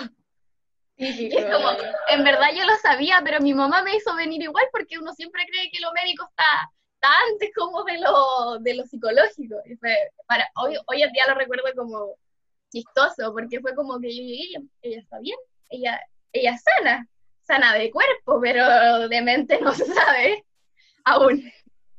Entonces yo creo que, que nos sirve mucho la vida. O sea, yo diría como que hay días que amo la vida y hay días que lo odio, pero, pero es parte de vivir, siento yo. Y encuentro demasiado bacán este podcast, como ha ido tanto dando vueltas. Porque nosotros le vamos a contar algo. Este era el podcast chistoso. El Es podcast verdad, llorando. Sí, Sí. yo creo que cuando termine el el podcast, podcast yo voy a Oye, eh, Yo creo que me voy a llorar. Oigan, yo creo que igual tenemos que permitirnos, o sea, a menos como conclusión también, eh, porque yo siento que no se sale nada de feminismo esto, o sea, de hecho estamos haciendo como un círculo de mujeres, pero Compartiéndolo. online, online. Y yo creo que también, creo que con respecto a lo que decía la Monse, es que es súper importante sentir. O sea, permitámonos sentir de todo, todo. Que, no sé, está prohibida la pena, está prohibida la rabia. ¿Qué tiene de malo tener rabia? No tiene nada de malo tener rabia. Si uno tiene rabia, sácala, porque si te la dejas ahí adentro, te va a venir un colon irritable como le vino a la Isi. Y miles de cosas, y, y permitámonos sentir, permitámonos sentir todas las emociones, conozcamos todas las emociones. Hoy en día la gente conoce la felicidad y la pena. Hay miles Mm. de más, porque la rabia no se Y permite. no sé si la felicidad realmente. Oye, ¿sabes qué? Tengo un poco de envidia. Ah, eh, es que yo, puta, como dice la Dani, hay un, como un montón de tipos de pena. Yo soy una persona que de llorar, si lloro es por rabia, pero cuando tengo pena, como que no lloro yo. O sea, sí, lo hago de repente, pero cuando tengo pena, lo que menos hago es llorar, sino que como que yo pongo cara de culo, eh, no me muevo, escucho música y eso es como mi mood triste, ¿cachai? No tengo como ese, no sé, siento que todas tienen como algo de conocimiento para darse cuenta, pero yo siento que como que me falta ese poder soltar las lágrimas, o, o no sé si depende cada uno que no es tan lagrimón, pero yo de verdad que no, no logro llorar mucho si tengo pena, pero cuando tengo rabia lloro, así. Yo Quería sinceramente creo contarlo que porque no he podido aportar mucho este internet que tengo. Yo Yo de verdad que creo que cada uno sabe. Sí, Sí, lo mismo. eso. Yo creo que la pena se vota, depende de, de cada uno. Tú la votas ahí con la rabia, otros lo votan con películas, otros lo votan con miles de cosas. La, mm, se vota, lo importante es que la estáis votando. Eso es lo importante. Sí, eso te es lo importante. Pero yo no creo te que la tragáis. Eso es lo Sí, importante. algo que me di cuenta, eh, bueno, igual pasé por un, por un hoyo. eh, yo antes de pasar por el hoyo, igual como que no lloraba. Y ahí sí yo hacía la misma wea, así como, ah, soy fuerte porque no lloro y no sé qué. Pero lo que sí me empezó a pasar después de que pasé por el hoyo y psicólogo, psiquiatra y todas esas cosas mentales, me di cuenta, por ejemplo, me acuerdo, después de eso leí Divergente, la el último libro de Divergente, y yo lloré con el final. Y yo en mi puta vida, yo no siquiera lloré con Hachiko, esa película que todos lloran, yo no había llorado. Entonces yo, yo siempre decía como, hay algo mal en mí que no, no, no le da pena a estas cosas, pero como que sentí que yo igual volví como a reactivar ese como sentir después de como tratarme, si al final igual uno necesita ayuda por todo lo mismo que decía la moza, el estar dañado, a vivir, haber vivido cosas difíciles. Eh, no se puede solo, pues, y si no puedes solo, hay que buscar ayuda, pues. Eso es lo importante. Y ahí, bueno, como digo, empecé a llorar como con película o libro. No, no, no boto moco tendido, pero sí se me cae una lagrimita. Eh, y eso a mí nunca me había pasado, por ejemplo. Pero qué bacán porque eso es parte de conocerse. Mm, ¿A ustedes no les pasa que como que les duele el tercer chakra? A mí, no, de verdad, a mí la garganta, yo sufro la garganta porque mi- así como que algo me da pena y como que no lloro al tiro porque mi- yo tengo un problema que me da vergüenza que me vean llorar. Pero lo mismo que Mm. decía Igual. quizá Ryan al principio. Y como que al tiro la garganta así como que, como que se me aprieta, es muy cuático. Sí. A mí ni guata, yo sufro. Incluso yo tengo una hora, tenía una hora en marzo para el gastroenterólogo porque desde que yo fi- sufrí como un momento mal en mi vida, eh, me empezó a afectar toda la guata, la guata, la guata, la guata, y como que de ahí no se me, o sea, yo superé esa, esa faceta triste de mi vida, o creo, no, sé- no sé aún. En la cuarentena realmente me lo he cuestionado, la verdad. pero yo no sé si es parte de la cuarentena o de la vida real, pero bueno, eso es otro tema. Eh, y, y todo me afecta desde ahí, yo me enfermo, de lo único que me enfermo es la guata, todo se me va la guata, la guata, la guata. Oye, Entonces- ¿sabes que eso es súper común? Lo de la Sí. guata es como mí igual me pasa. Por Pero ejemplo, yo creo que tengo color irritable, pero por eso yo me pedí la hora, estalló el mundo, y aquí estamos esperando se acabó. Igual, me acuerdo cuando estuve como en el hoyo, yo vomitaba mucho. Yo me tomaba un café y vomitaba, porque sentía que estaba llena, así, y era pura pena la que vomitaba, así como que... mm. Pasó Qué brígido. Sí, que tenía tanta pena. Yo me acuerdo una vez en el colegio estaba en un recreo y a mí me dolía demasiado la guata, pero yo nunca fui como de, de diarrea o vómito, no, ninguna de esas cosas. Solo me dolía la guata, pero apretada, como de- esa, era ese sentimiento de todo el día tener la guata apretada, como de nervio, andar todo el día nervioso, así, como si tuviera una presentación. Y a mí, y de repente, fue tanto el dolor de guata que yo exploté en llanto, exploté, pero bueno, fue impresionante. Y se me pasó el dolor de guata. Sí, Sí, po. Es que eso, po, la pena, la emoción se manifiesta. En cualquier parte Sí. del cuerpo se manifiesta. la tía Mari te diría, es que tiene obstruido el chakra. Tiene que ir y Oye, preguntarle qué necesita. y es verdad. Yo creo La que embarró. No, necesito hacer una, algo muy urgente. Que dije el tercer chakra, el tercer chakra es el del ombligo. Me van a matar mi gente que me ha hecho cursos de... si dejo permitir esto. El tercer chakra es el del ombligo. El que me dolió fue el quinto, por si acaso. Me equivoqué. Este se me vino. Lo siento. Cualquiera que, haya, cualquiera que haya escuchado esto, perdón. Esto, Es súper normal. decir algo con respecto a lo que dijo la Javi antes, que, que es súper común esto. O sea, a mí me pasa, no sé si a ustedes, que, que cuando yo tengo pena, bueno, antes me cerraba mucho y pensaba que era yo nomás la que estaba así, pues. Pero yo creo que también la cuarentena nos ha servido para darnos cuenta de que todos tenemos problemas y que quizás todos, todos pasamos por lo mismo muchas veces y, y que no estamos solas tampoco. Entonces, El club Eso. de los dañados, así le puse yo.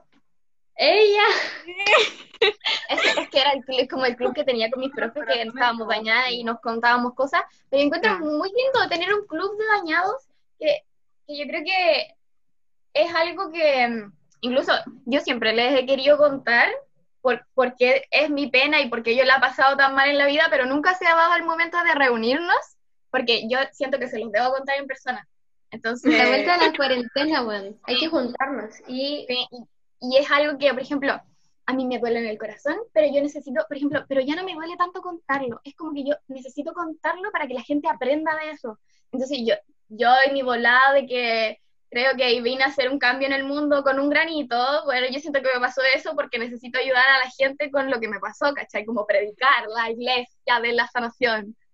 Entonces, pero es brígido porque ahí uno se da cuenta como de que todos están dañados. Es que a mí me Sí. impresiona porque yo antes vivía en una burbuja. Yo vivía en una burbuja que yo pensaba que a mí no me iba a pasar nada en la vida, porque no, no estaba contextualizado, vivía en una burbuja, vivía en una sociedad privilegiada donde tengo un colegio, donde tengo papá, donde tengo donde llegar a, a todo y, y cuento con todo. Cuento corto que la vida es tan sabia que me dijo, ¿sabes qué? Te voy a mandar esto y no vas a ser tan, tan privilegiada como creías. y, y la cosa es que, que siento que, o sea, odio lo que me pasó, pero lo amo porque he aprendido tanto y he abierto mis ojos a la realidad del mundo. A que, que todos estamos dañados y que todos tenemos una historia que contar. To- Todos necesi- y todos necesitamos contar esa historia, aunque uno no está preparado quizás en este momento, pero todos necesitamos contar una historia.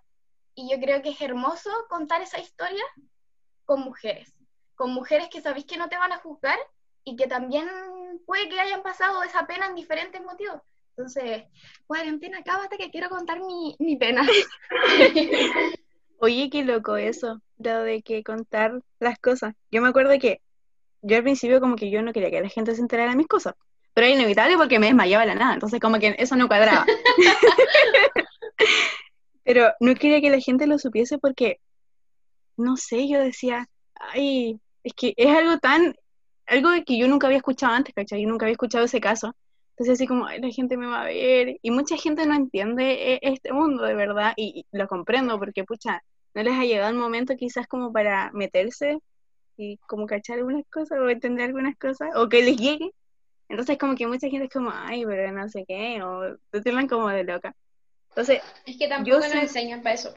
Claro, yo sentía que mi deber, cuando yo ya estaba, me sentía un poco ya más controlada y me amaba, ya me entendía un poco más, sentía que igual como que, no mi deber, pero quería que la gente también supiese mi caso, porque yo en su momento no supe que habían casos así, y, y darles como mis tips, o sea, como decir, ¿sabes que a mí me ayudó, a mí me ayudó esto, ¿cachai? Como yo quería ser esa persona en cierta parte que me trajo a mí esta ayuda, ejemplo, la tía Mari, no puedo ser como la tía Mari, pero obvio, pero dar ese pequeño granito para la persona que quizás también está pasando por lo mismo. Pero ahí entra el, el, el eso, porque la gente siempre te, mira mal en cuanto a temas diferentes, ¿cachai? Entonces a igual como que me cuesta mucho hablar de este tema. Y sobre todo a me pasa algo súper, no sé, yo soy muy insegura de, de mí intelectualmente. Yo cada vez que hablo, estoy pensando en este momento si estoy diciendo algo bien o mal. Y, y si alguien me está criticando lo que estoy diciendo. Entonces cuando empecé a contar como así como más o menos mis cositas, no sé qué, siempre pensaba, es que hay alguien que sabe más que yo y me va a decir, ¿sabéis que esto está mal? Y no sé qué, y y me calcó mi mamá en la cabeza. Pero no sé. Igual me gusta contar mi historia porque me siento que puede ayudar a mucha gente. Ahora- Es terapéutico. Sí, la verdad es que Uno se siente un poco, cada vez que lo cuenta, se siente un poco más descargada, más libre de lo que lo acompleja en la vida. Sí, Sí. oigan, ¿saben qué? Eh, con respecto a eso, ustedes se perdieron la conversación que tuvimos en la casa de la Jo. Esa vez fue como Cuando cantamos hoyo. cuático. De hecho, creo que la única de acá que sabe mi historia es la Cata, de acá, que es cuática también, que algún día también se las voy a contar. Y que él tiene que ver mucho con también lo que, con lo que decía la Monse, con eso de que no te van a juzgar por lo que has hecho o lo que no has hecho, que es cuático.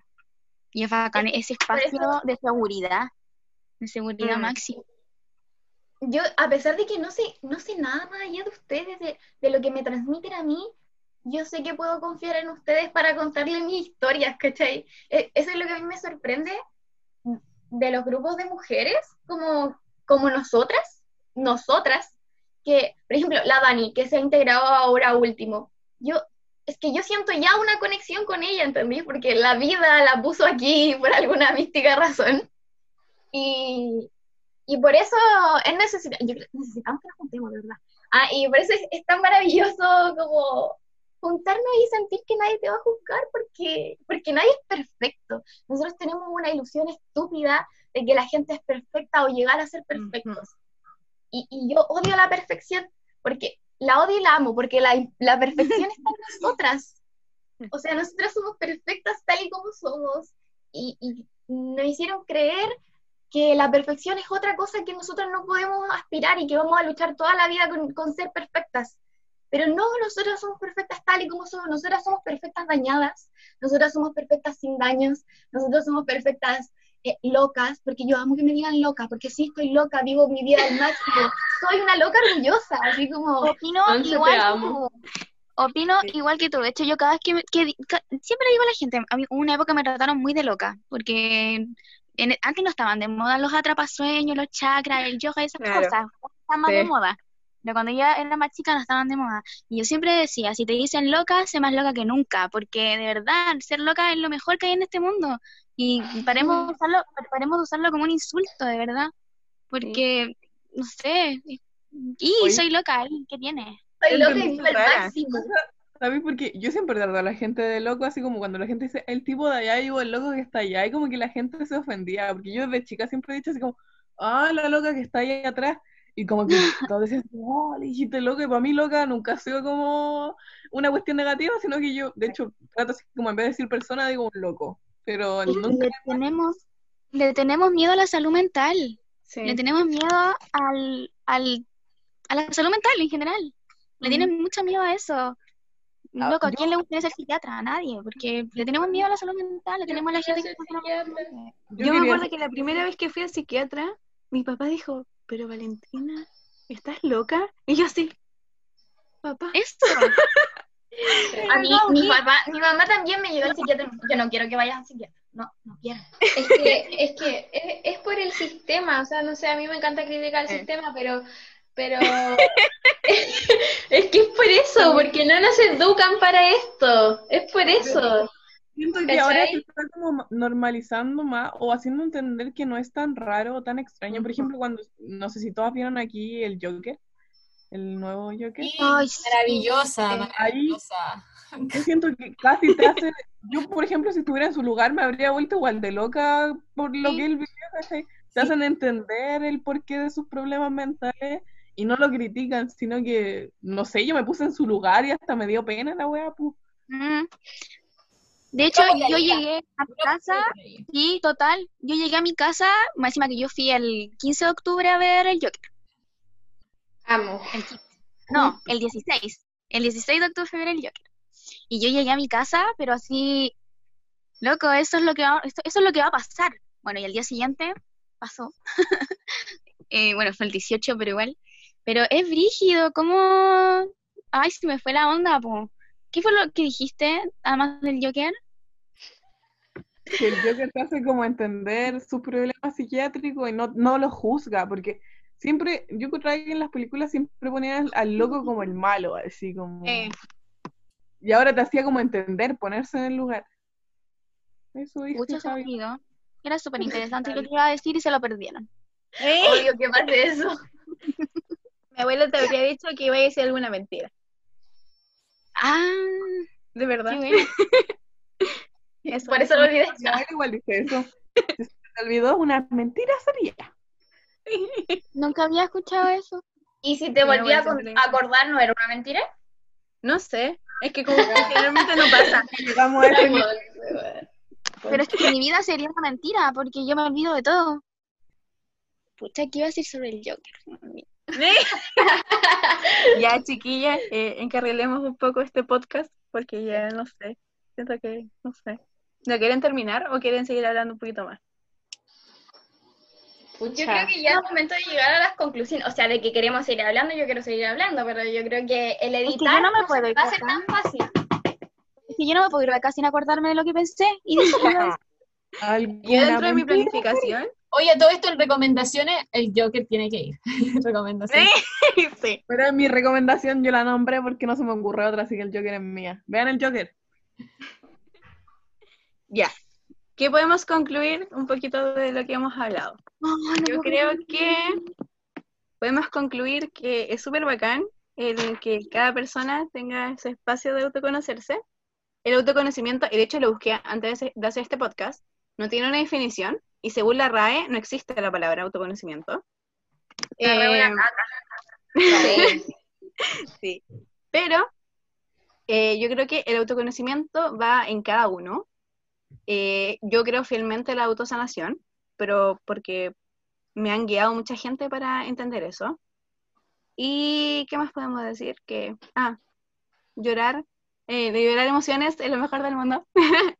Hágalo, por favor. Eso iba a acotar yo también, que a veces eh, nosotros creemos que el autoconocimiento es simplemente quizás como, eh, es como algo más físico. De hecho, hay mucha gente que lo, lo asocia con simplemente el hecho de masturbarse, por ejemplo. Para Oh, ellos es como solo eso el, el autoconocimiento, pero yo ¿Sabes creo que implica mucho más. Eso iba a decir, yo cuando tú dijiste que íbamos a hablar de autoconocimiento en el- ahora, yo ¿Mm? dije que tenía que ver como con conocerse el cuerpo, la masturbación Sí. femenina, como eh, verse las mamas si tiene alguna bolita y cosas así. Y me di cuenta que no, eso era como mi raciocinio de autoconocimiento. Es que Estaba sí, hablando en silencio, pero para que veamos lo diverso que puede, todo lo amplio que puede tocar el autoconocerse. Sí, sí, es brígido. Sí, en, en muchas cosas. Sí, está de tu conocerte en ti como persona, tus ideales y, y tu manera intelectual. Luego está tu parte espiritual. Luego está tu cuerpo físico. Y no, es, queda para largo, así es como, es una palabra muy amplia. Hay muchas maneras de autoconocerse. Y es re loco. Y de hecho yo doy la acotación eso de que solo se asocia como que a la masturbación. Porque yo generalmente pensaba eso, que autoconocerse era masturbarse simplemente. ¿Puedo decir lo que me acordé? Dale, Sí, por favor. Ya, lo que yo quería decir era sobre el Joker, que a mí me pasa, que no era tanto, no era tanto el Joker, La- a mí lo que me pasa, no me acuerdo porque algo dijo la Cata, no, no importa, se me va a olvidar de nuevo. A mí me pasó, yo, insisto, tengo 10 años más que la, que la Isi, no años más que la Isi, o sea, yo salí en 2011 del colegio, más o menos, ya, 2010 más o menos, cuando yo era chica, eh, bueno, yo no sabía qué estudiar, por eso que estoy en la situación que estoy ahora. Sí. Por eso que estoy en la situación que estoy ahora, porque no tenía idea nada de mi vida. Pero algo que yo sí sabía es que jamás en mi vida quería estudiar psicología ni psiquiatría, porque yo creía que toda la gente estaba loca y que para estudiar psicología o psiquiatría tenías que estar loco. Y yo nunca fui el psicólogo, nunca en mi vida. Primera vez que me hago terapia ahora después de 26 años. Y mm, ha sido una revelación súper cuática, porque yo el próximo año voy a entrar a estudiar psicología. Y eso es gracias a ustedes. Es como que, es como que, de verdad, como que este espacio de las poderosas descubrió en mí algo que jamás habría sido posible hacer. Yo de verdad, yo creía que la gente loca, yo, yo era de esas personas que decía que la gente loca es la gente que loca que está en los hospitales. Y como que de a poco me he dado cuenta de que la salud mental está tan presente en todos nosotros y que somos una sociedad tan enferma y que al mismo tiempo igual está bien que la gente se empiece a dar cuenta y que es cuático cómo me ha cambiado la vida y el Joker en especial me acordé por eso porque de verdad yo, yo, yo del Joker salí como yo podría ser el Joker perfectamente y creo que que hay en Joker es responsabilidad de todos y de todas por no escucharlos y por no escucharlas es muy cuático cómo no nos escuchamos entre nosotras y entre nosotros, y por eso que es tan bacán este espacio. Eso quería decir. Me acordé. Gracias, Javi. Sí. En tu conclusión que luego quedé en shock. Pero bacán. a raíz de lo que dice la Javi, yo quería concluir en que, bueno, yo creo que los espacios de feminismo me han salvado la vida. Eh, en realidad, yo creo que cuando uno empieza como a, a estar con otras mujeres, yo cuando fui al primer encuentro ultravioleta, yo quedé fascinada porque todos me decían compañera y me trataban como si, bueno, no me conocían y me trataban bacán, ¿cachai? Y, y yo creo que de ahí que nunca voy a parar con el feminismo y con, con los espacios de, de estar con otras mujeres, no sé, es bacán. Yo creo que en verdad me, me ha la vida. del feminismo. Y eso, y, y, mm, como conclusión, eh, yo creo que, que es súper importante que todas, todos y todes eh, em, ten- nos hagamos el espacio para, para sentir. Yo creo que eso es como lo que puedo quizás como sacar de, de todo lo que hemos conversado, porque es súper importante. Sí. Y eso. Yo que si hicieran la pregunta, yo creo que es muy importante para la vida esta pregunta y para darle un foco diferente si la respuesta que sea es que si realmente son felices. Son felices con lo que hacen, con lo que sienten, con sus pensamientos. Yo creo que esa es la base de todo. Uno cuestiona, ¿tú eres feliz con lo que haces? Y si tu respuesta es no, algo estás haciendo mal. Y descubre que, qué es para llegar a, esa meta de felicidad. Y si es si soy feliz, sigo haciendo lo que estoy haciendo. Entonces le invito a cuestionarse y a hacerse la pregunta si realmente son felices. Igual, ojo que hay que tratar de no frustrarnos, perdón Dani, si es que no lo que nosotros queremos o lo que idealizamos no se puede llegar a, a cabo de manera así como rápida, ¿ya? Porque igual a veces eso frustra mucho. Uno se pregunta, ¿soy feliz? Pero no, quiero esto, pero no lo puedo alcanzar en el momento. Eso, no sé si me entendí. Dale, Dani. Sí, se entendió, se entendió. Lo que quería decir es que como respecto a lo que dice eh, la Monse, yo igual siempre, si- también, o sea, eso de invitación a que a sentir y a cuestionarse, yo algo que siempre me he dado cuenta y que siempre ha sido como mi motivación en la vida es que tengo que hacer las cosas porque así como le- mi idea de cómo es mi vida y cómo espero vivir, es vivir sin arrepentimiento, de nada de sentir mucho, de hacer lo que sentí correcto en el momento. A lo mejor me voy a equivocar muchas veces. Me he equivocado y lo reconozco y después digo, pero no me arrepiento de lo que hice porque eso fue lo que sentí en ese momento.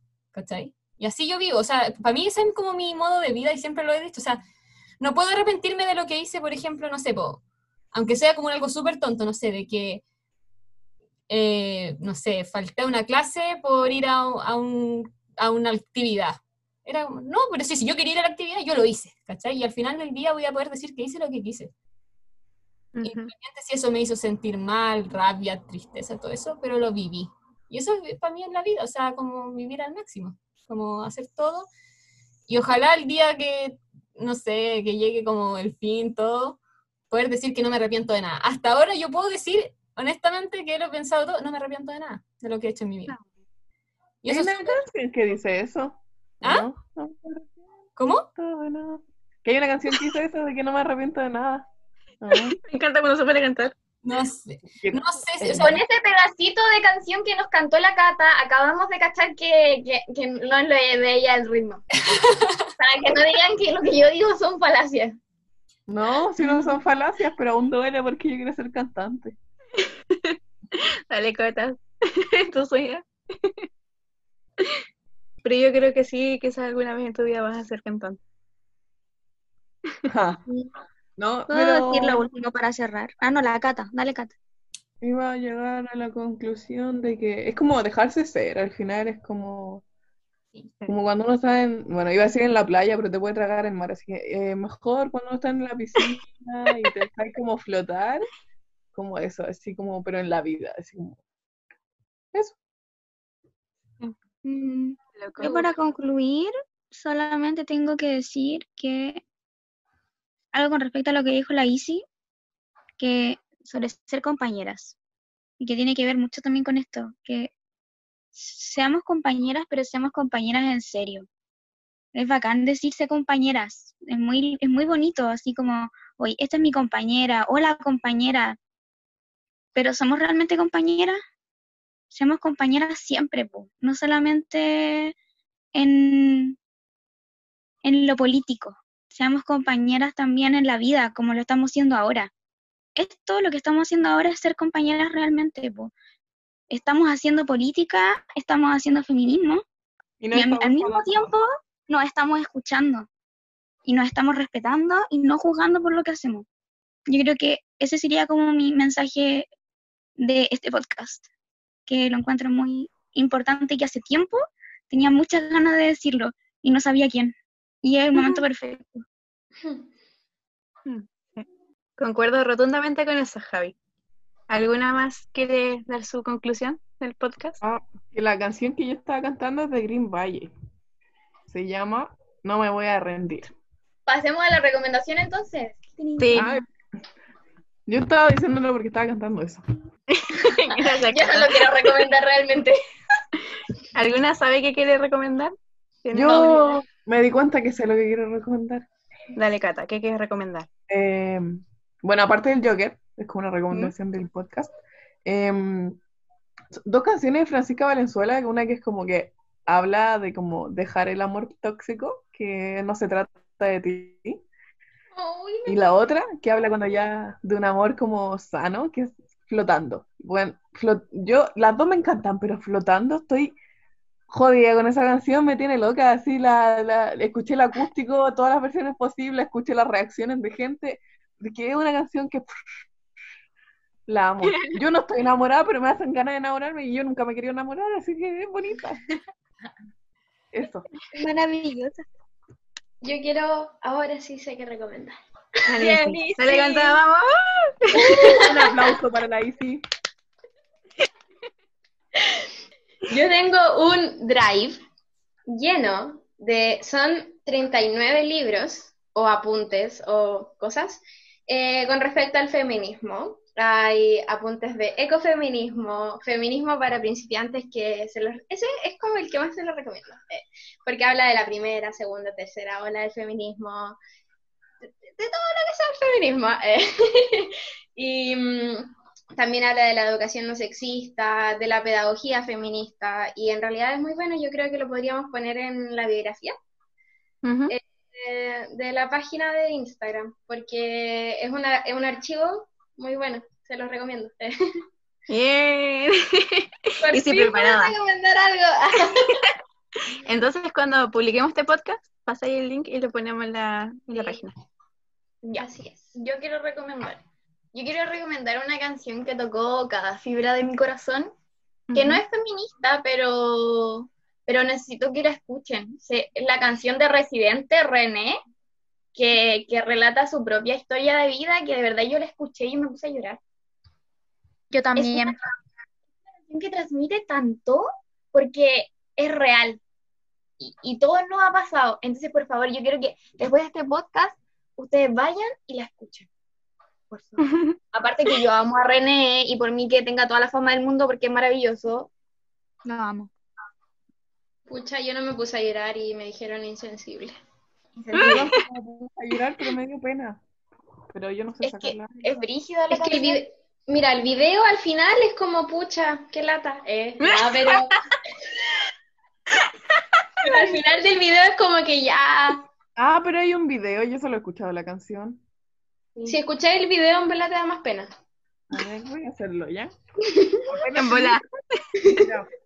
Es que a mí no me dio pena, pero La Isi bien. dijo, si escuchas el video.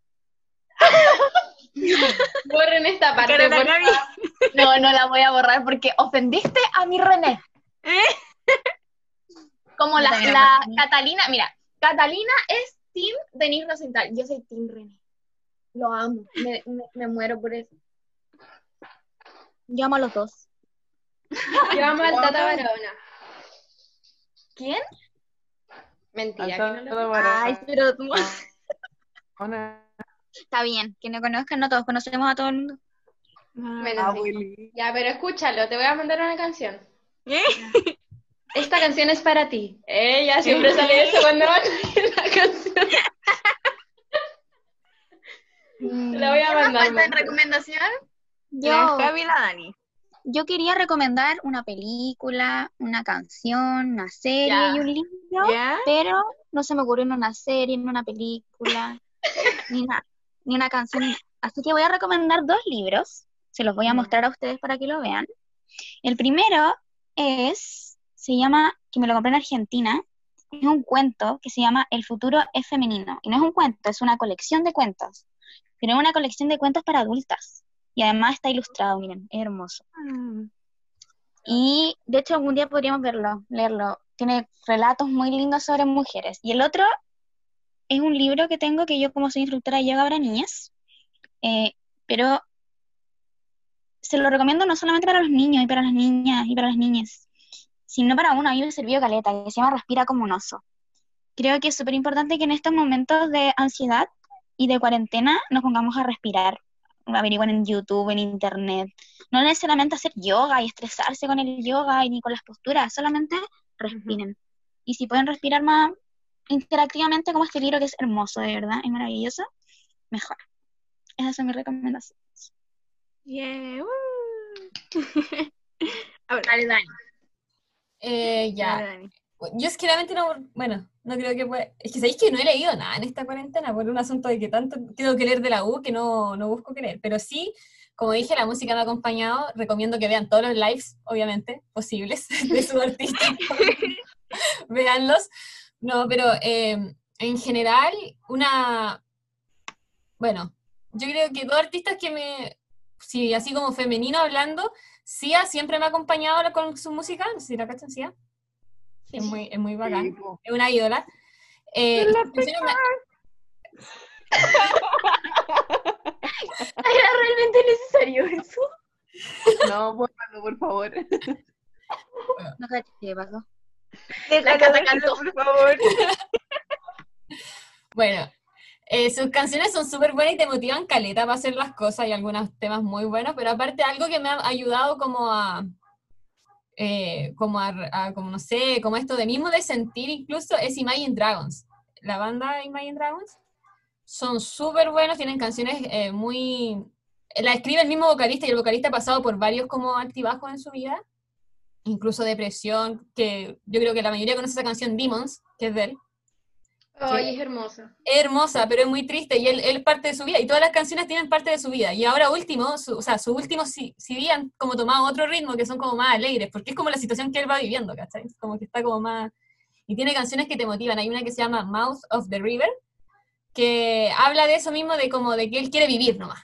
Que como ya no le importa como lo que digan de él, lo que la gente espera de él, no le interesa nada, sino que él quiere vivir como él vive. Y aparte, quería recomendar una película que me acordé por, eh, para la cuarentena en general, sí, que es una película súper entretenida, que es Jojo Rabbit, no sé si la han visto. Es Yo no, la quiero ver, así que no No. spoiler. Por favor, Eh, Javi, no hagas spoiler. No, y me quedo callada. No, no, sí, es como- lo que pasa es que tiene como muchas cosas porque es como una sátira a lo que pasó en el, con el régimen nazi, es como súper chistoso y te va a hacer reír mucho, pero ¿Está también... en Netflix? No, todavía no.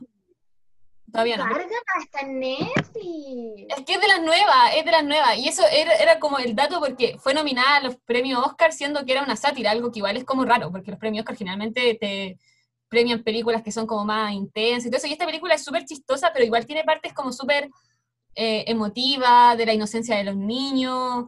Es súper entretenida e incluso también es como sirve para la cuarentena porque hay perso- un personaje que está encerrado en su casa. Así que es muy, es muy interesante, es súper entretenido y ojalá la vean porque te sirve como, no, no vaya a llorar, a lo mejor sí, yo lloré, pero, pero, Sí, vaya, a también. reír, pero vaya a reírte mucho, vaya a disfrutarla la película. Así que ojalá. Oigan, como detalle, porque con la Dani, bueno, la semana pasada dijimos Little Woman, que lo dijo ella, yo lo dije después, y ahora dijo Jojo Rabbit. Las películas no están en Netflix, pero como, como punto, descárguensela por una página que se llama ITS. Es muy fácil de descargar, es muy bacán, y no me acuerdo cómo se llama la de los subtítulos. Pero... Ay, no, no, pues que yo no veo en inglés, pues Javi, no speak English, ya lo dije. YTS, YTS.com, creo. ¿Tú te ves Y las películas dobladas, Monse? Sí, mi ciela, ¿y me juzgas? No. No puedo creerlo. Ya no te quiero. ¿Juzgan a la gente que ve las películas dobladas?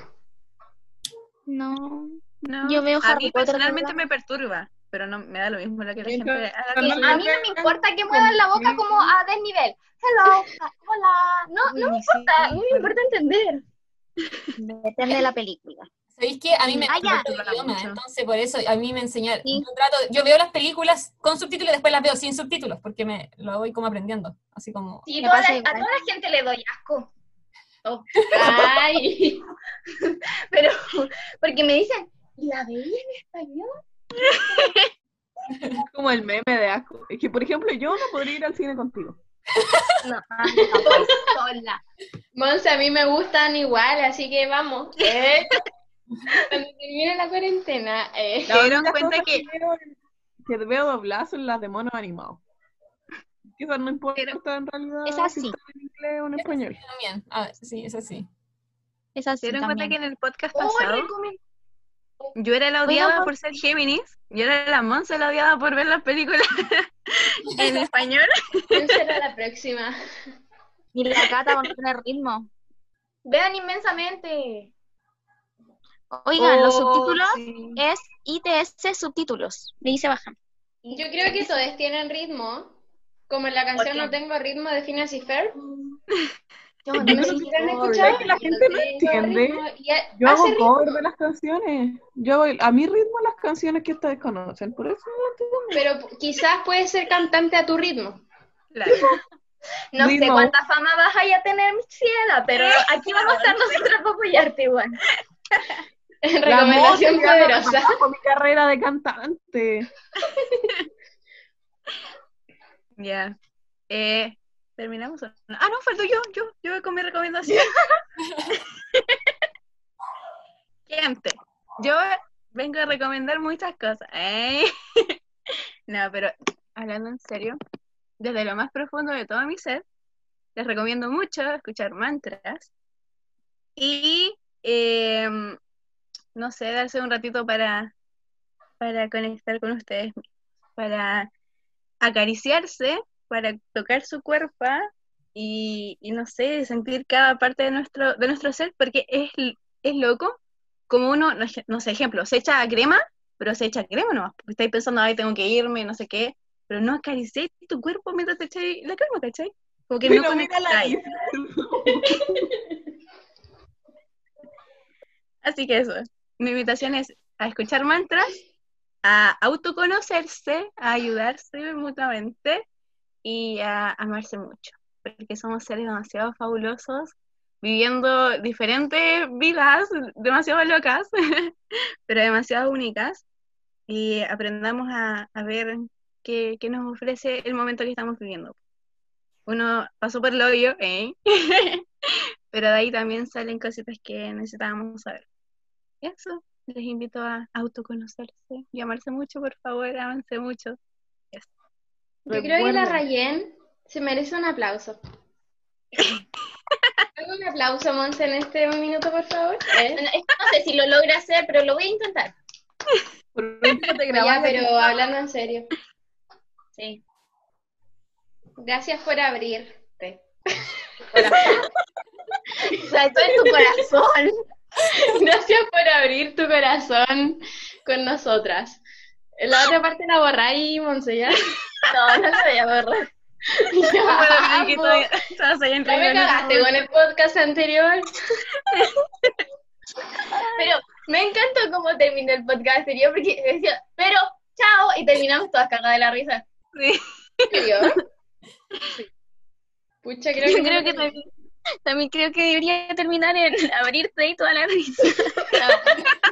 No. Ya despidámonos.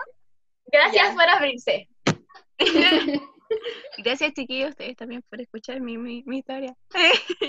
Porque de verdad sentí mucha confianza. Así que ábranse. Ese es el consejo de hoy. Ábranse. Ábranse. Es que es Sí. bueno en todos los sentidos expandir. Ábranse con quien les dé la gana. Eh, así tal cual. Listo, así terminé. El cuerpo es suyo y de nadie más. Ya, pero es. Y escuchen Adiós. Damos por finalizado este podcast. Chao, muchas gracias Bye. a todos. Chao, gente. Ábranse. Sí, Adiós. ahora hace mucho.